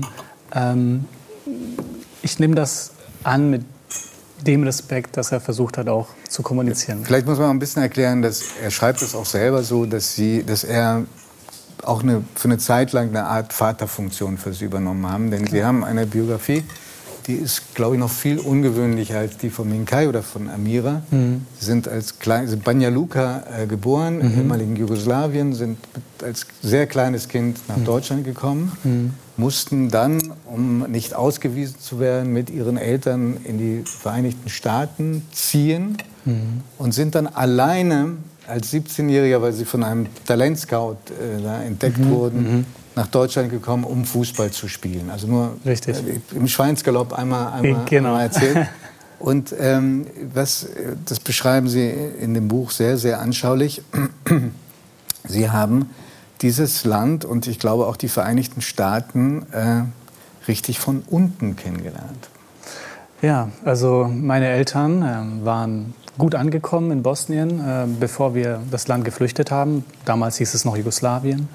Ähm, aber klar war, von dem einen Tag auf den anderen war mein Vater, der einen angesehenen Beruf hatte, äh, im Bahnverkehr. Der hätte der Deutschen Bahn wunderbar aushelfen können. Aber seine Akkreditierung wurde nicht anerkannt. Meine Mutter, ähm, die auch eine gute Ausbildung ähm, hatte, ähm, das auch nicht anerkannt wurde in Deutschland, musste in Deutschland als Putzfrau anfangen. Mein Vater wurde zum Bau geschickt. So, für sie war von dem einen auf den nächsten Tag alle Träume vorbei. So, dann waren wir zehn Jahre in Deutschland, haben versucht, uns zu äh, integrieren und wundervolle Menschen ähm, haben auch mitgemacht, ähm, einige, und uns das Gefühl gegeben, auch wirklich hier ein Teil des Ganzen zu sein. Und äh, nach zehn Jahren äh, drohte dann die Abschiebung äh, zurück nach Bosnien in die Nachkriegszeit. Zum Glück durften wir dann nach Amerika gehen äh, und haben dort dann wieder Fuß gefasst. Aber auch das ähm, war erneut, auch wenn es ein, ein Land äh, reiner Migranten wurde, die die Einheimischen zerstört haben, ähm, wieder etwas, wo all das, was wir hier aufgebaut haben, also ähm, Freundschaft, das soziale Netzwerk, nicht das digitale, sondern das echte, ähm, das ist wieder ver, ver, verloren gegangen und in Amerika. Ging wieder ganz von vorne los. Wieder ganz von vorne los. Mein Vater war Lkw-Fahrer, meine Mutter wieder Putzfrau. Und Sie haben, glaube ich, mitgeputzt, Sie und Ihre Schwester. Wir haben auch mitgeputzt, genau. Ähm, wir, wir durften dann zu einer in eine Privatschule gehen, ähm, weil wir dort die Toiletten geputzt haben am Wochenende. Äh, das war der einzige Weg für uns, eine gute Bildung zu bekommen. Meine Eltern haben auch immer Wert drauf gelegt, aber ähm, ja, äh, haben nicht nur Wert drauf gelegt, sondern mein Vater ist so ein Typ, der ist dann auch in Deutschland oder auch in Amerika, als es um die Schule ging, zu, bei der wir dann äh, putzen durften, um dahin zu gehen, hat einfach angeklingelt und gesagt, hey, ich, hab, ich, bin, ich bin hier, wir können etwas für Sie tun, wenn Sie etwas für uns tun. Und ähm, manchmal haben die Leute dann auch Ja gesagt und dann war es ein Segen für beide. Hm. Großer Sprung, dann kamen Sie nach Deutschland. Ähm, so sehr schneller Aufstieg als Spieler mhm. und plötzlich unglaublich viel Geld verdient. Mhm. Wie, wie sind Sie mit diesem Schock fertig geworden? naja, äh, die Vorgeschichte zeigt ja schon, Geld gab es bei uns nicht mhm. ähm, und vor allem nicht viel Geld. Äh, meine Eltern eigentlich das meiste, was sie erwirtschaftet haben, war nicht für sich selbst, sondern für die Familie, die noch vom Krieg betroffen war. Und die sind dann mit so einem kleinen Transporter, haben die immer wieder Dinge. Äh, die haben Hilfs Hilfsmittel, genau, Hilfsgüter ja, dann auch, Hilfsgüter, ähm, wie man es jetzt kennt, aus, ja. aus, äh, nach einer Ukraine geschickt, damals in den mhm. Jugoslawienkrieg. Damit bin ich groß geworden. Und ähm, naja, irgendwann mal war ich 17, meine Eltern waren in Amerika, meine Familie, meine Schwester auch. Ich bin wieder zurück nach Deutschland, auf einmal Fußballer. Fußballer werden äh, nicht unterbezahlt, um das mal lieb zu sagen. Nein, das kann man konkreter machen. Wie viele Autos hatten Sie da zeitweilig? Äh, ab einem gewissen Punkt, äh, beim Max, ich glaube fünf, wenn man noch Motorrad zählt. Hm? Ja. Und Auto. Und, äh, ich bin eine Person. Ja, äh, das ist auch das Absurde an dem Ganzen. Aber das ist das Schlimme. Ich bin mit, mit 17 hingekommen, habe mich orientiert, versucht, äh, an links und rechts. Äh, und links und rechts hatten auch alle zwei, drei, vier, fünf Autos. Mhm. Und das waren Ihre Mitspieler links und rechts? Ja, ja, ja. genau, genau. Und äh, pff, ich habe mir nie die Frage irgendwie gestellt, ob das, was ich hier mache, eigentlich das ist, was ich möchte. Oder ob ich jetzt einfach in eine Norma Norm, äh, in einen, auf einen Autopilot äh, verfalle, wo eigentlich schon alles angewiesen ist. Ich bin nur eine Figur, die dann das macht, was man erwartet zum Teil. Und ähm, das waren erstmal sehr dumme, teure äh, Zeiten. Manche Sachen haben natürlich auch Spaß gemacht, das möchte ich auch nicht schmälern. Ähm, aber meine Zeit, vor allem in meiner menschlichen und, und äh, auch intellektuellen äh, Weiterentwicklung, habe ich da ganz stark vergeudet. Und habe ich das richtig verstanden, dass Sie dann fast alles, was übrig geblieben war, also mhm. neben den Autos und der Villa, die Sie dann auch irgendwo hatten in Dortmund, mhm. Dass Sie das dann in Ihre Stiftung gesteckt haben. Ja. Bis heute.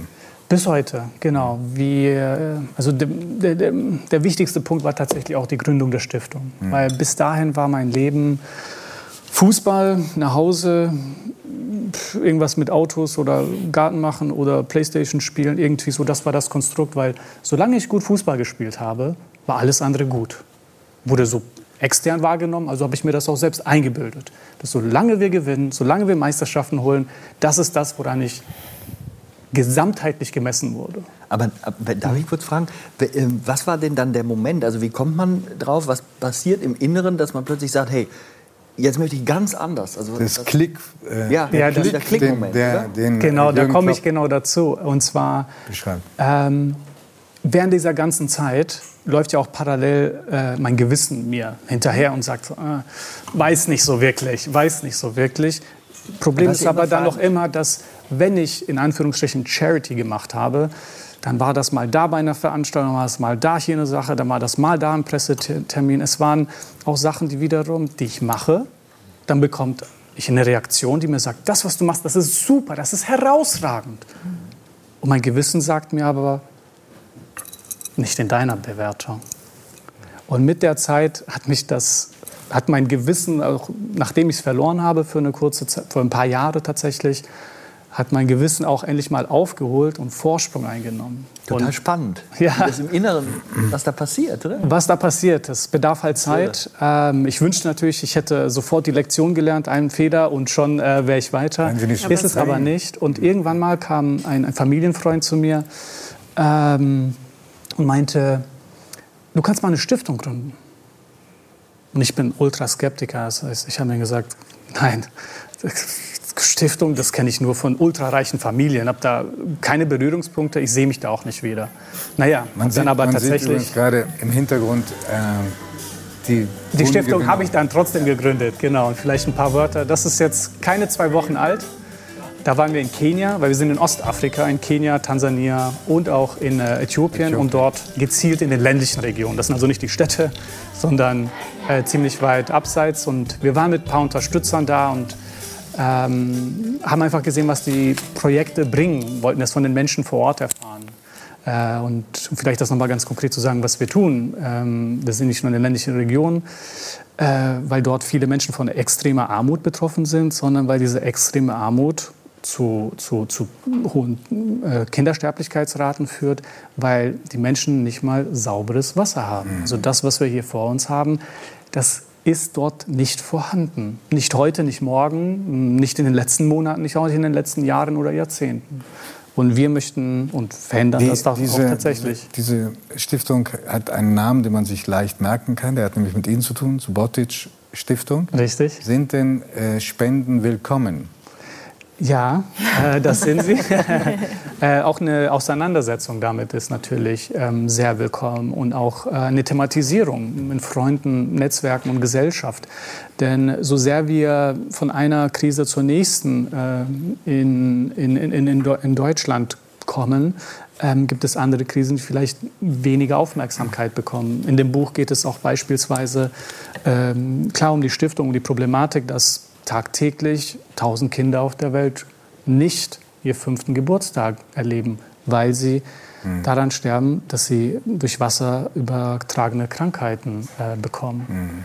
Das ist eine Realität ich, und die wird nicht jeden Tag gedruckt. Also ist es auch unsere Verantwortung, das immer wieder nicht nur zu präsentieren, sondern ähm, auch eigentlich das Buch ist genau dafür getan, sich nicht nur selbst zu fragen, wie fühle ich mich dabei, bin ich empört, weil Empörung, ähm, ich beobachte jetzt den Krieg in Äthiopien, der ist seit äh, 17 Jahren, ich höre nur Empörung, links und rechts, alle sind empört. Eine Veränderung hat das nicht herbeigeführt. Also würde Empörung eine Veränderung herbeiführen, würde ich sagen, alle seid empört, das reicht total. Fakt ist, und das merken wir auch, wenn wir über den Klimawandel sprechen, wir alle wissen, wie ungerecht die Welt ist. Äh, doch von Wissen allein ähm, kommt noch lange keine Handlung. Deshalb Genau. der Titel auch Ihres Buches.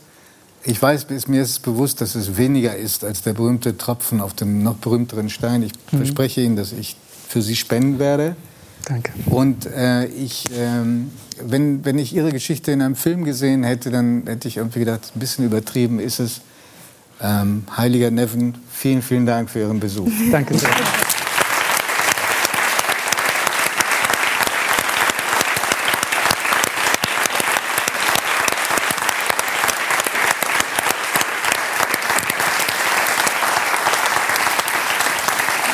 So, und jetzt kommen wir zu Amira Pocher, die tatsächlich bei uns gerade ihren ersten Talk Talkshow-Auftritt hat, was ein bisschen überraschend ist, weil du so viel machst, so unglaublich viel. Ich zähle mal auf. Ne?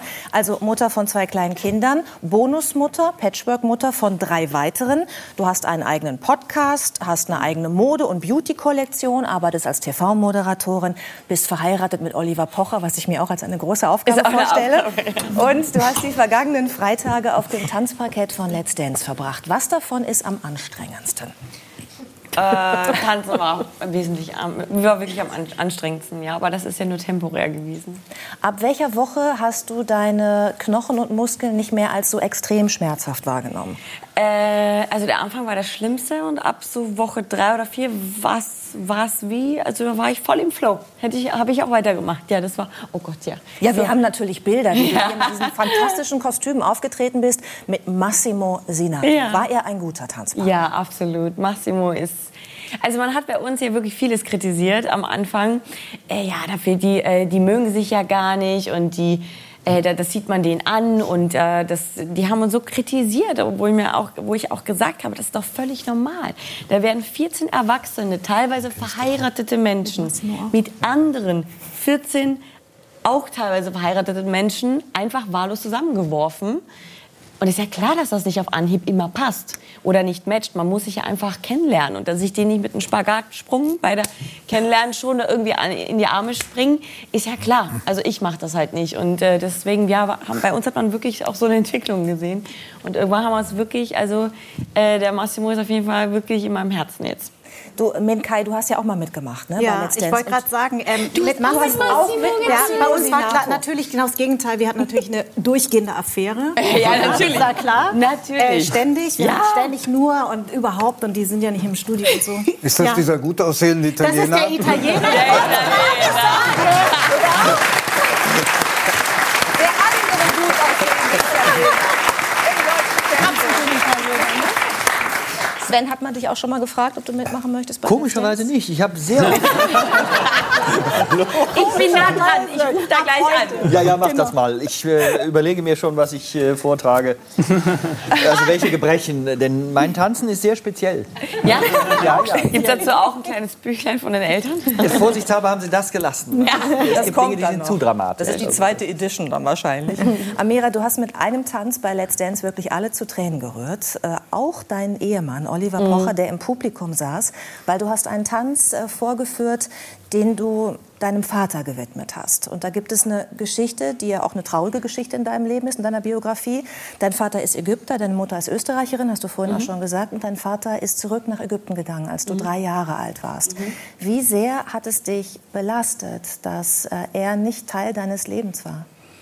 Oh ja, sehr. Es ist, es ist wirklich, ähm, man hört das ja oft und man sagt ja immer, ja, man ist nicht vollständig oder man, man sucht nach der zweiten Hälfte, aber es ist wirklich so. Ich habe mein, meine ganze Kindheit immer nur gehört, äh, oh, siehst aus wie deine Mama und ähm, du wirst mal so schön wie deine Mama und so. Ich, ich habe meine Mama immer angeguckt und ich gedacht, nein, ich sehe mich nicht in meiner Mama. Ähm, also ich, ich, ich habe das nicht erkannt und nicht, nicht sehen können oder wollen. Ich habe keine Ahnung. Und insgeheim halt auch immer nicht verstanden, warum ist er nicht hier oder, oder sich halt gefragt, wie wäre es denn, wenn der jetzt hier wäre.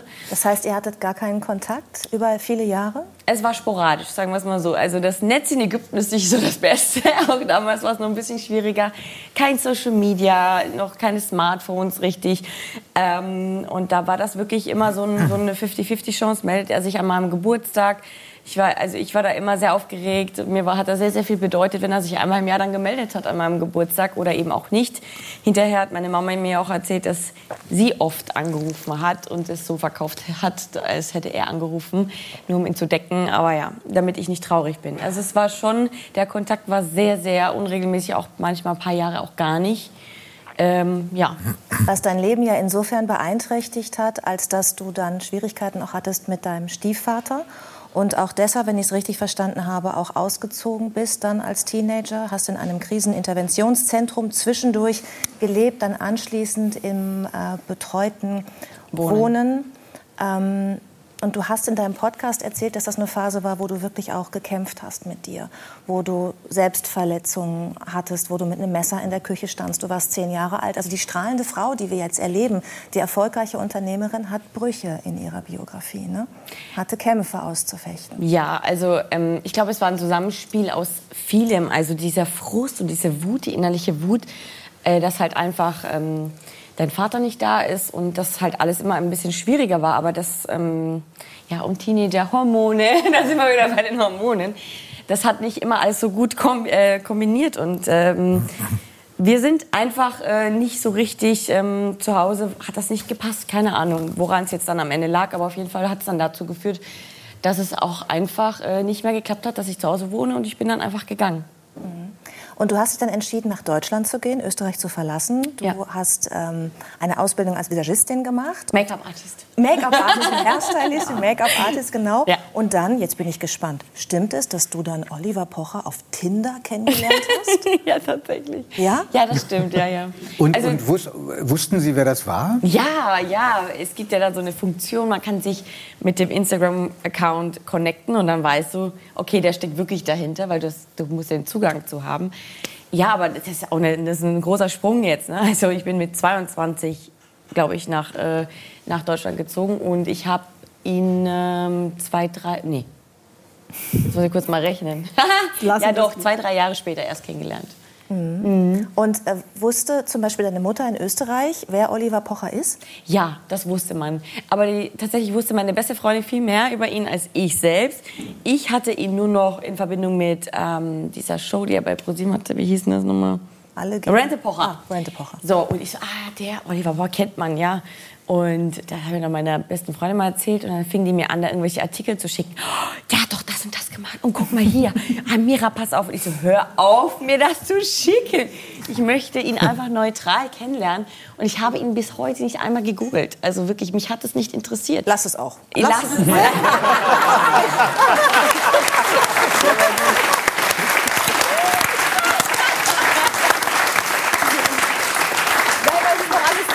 Ja, verheiratet, eben, ihr habt zwei Kinder. Ja. Du betreust auch als Bonusmutter, den Begriff liebe ich ja sehr, auch deine drei Kinder aus der Beziehung mit Alessandra Meyer-Wölden, die man wiederum aus der Beziehung mit Boris Becker kennt.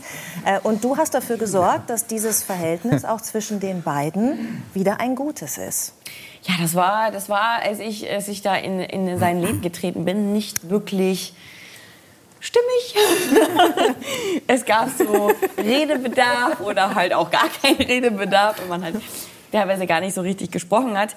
Und auch ähm, Sandy und ich haben äh, anfangs gar nicht kommuniziert. Also es gab wirklich da so ein, ja, also ein... Ähm, Das ist ja auch immer schwierig bei Patchwork-Situationen. Ja. Kennt doch jeder. Das ist dann schwierig mit der Ex-Frau, mit der Ex-Freundin. Da sind Kinder im Spiel. Da sind Verletzungen. Das ist ja normal eigentlich. Ja, ja, genau. Aber das ursprüngliche Problem ist einfach, ich glaube, weil die beiden noch viel offen hatten, beziehungsweise halt viele Unstimmigkeiten, ist ja auch klar, dass sie da nicht die neue Frau oder die neue Partnerin einfach so willkommen heißen kann, weil ähm, sie schließt ja daraus wahrscheinlich auch nur Negatives und das habe ich auch total verstanden. Und jetzt, äh, äh, wenn ich, als ich auch dann Mutter geworden bin, habe ich auch wirklich das letzte Verständnis auch noch dafür bekommen und äh, wirklich sie zu 100 Prozent nochmal das alles Revue passieren lassen. Und, ähm, ich kann sie einfach zu 100 Prozent verstehen. Da kommt eine Frau, und ich war damals halt auch noch 23, muss man halt einfach sagen, die, äh, die ist da einfach jetzt mit meinen Kindern, die verbringt da Tag und Nacht mit meinen Kindern. Wie soll die die ernähren? Kann die überhaupt kochen?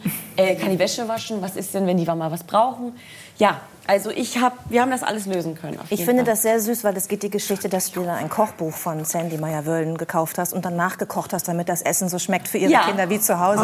Was Ja, ich sehr hab das- süß Ich finde. habe die Kinder gefragt, was, was kocht Mama immer? Was mögt ihr denn am liebsten? Oder backen oder so. Weil ich weiß ja, dass Danny hervorragend kochen kann und backen. Äh, und habe die Kinder gefragt, die haben dann, ja, ja Brownies. ja, welche Brownies? Wie mache ich die denn jetzt? Ja, Brownies. und, ja gut, dann musste ich natürlich, dann habe ich ihr Kochbuch auch genommen oder natürlich auch sie direkt angerufen. Aber ja, ich möchte auch, dass die Kinder sich bei mir wohlfühlen und dass ich dann den Job als Bonusmama auch gut mache. Du hast dich total eingesetzt für, diese, für das Kitten dieser Beziehung, für diese Patchwork-Geschichte. Und jetzt muss ich irgendwie ganz schnell rüberkommen zu einem anderen Einsatz, den du machst, weil darüber müssen wir unbedingt noch Ja. sprechen. Du setzt dich für den weiblichen Beckenboden ein. Ja. Ich nehme dir das ab zu verorten, wo der ist, weil du hast gesagt, möchtest du eigentlich nicht so gerne. Er befindet sich zwischen Vagina und After. Wir sprechen es mal so aus. Arm, Bein, es gibt Körperteile, die man einfach mal so benennen kann. Ja, also voll schön, wenn sich die ja, freuen. alle Frauen wissen Bescheid. Der kann nämlich dann, wenn der geschwächt ist, zu Blasenschwäche führen. Nach Entbindung oft der Fall, ähm, wenn Hormonumstellungen sind. Und du hast bei einer App mitgemacht, führst da Ja. Übungen vor, Ja. wird von der Krankenkasse unterstützt. Ganz man kann genau. das dann nachmachen. Pelvic und, Flow, ja. Äh, sag's nochmal. Pelvic Flow. Pelvic Flow. Ja. Und äh, ich persönlich, ich habe keine Probleme mit meinem Beckenboden. Ich gucke es mir jetzt trotzdem an, weil ich dich Ja. so toll finde. Ja. Vielen Dank, Amira Popper.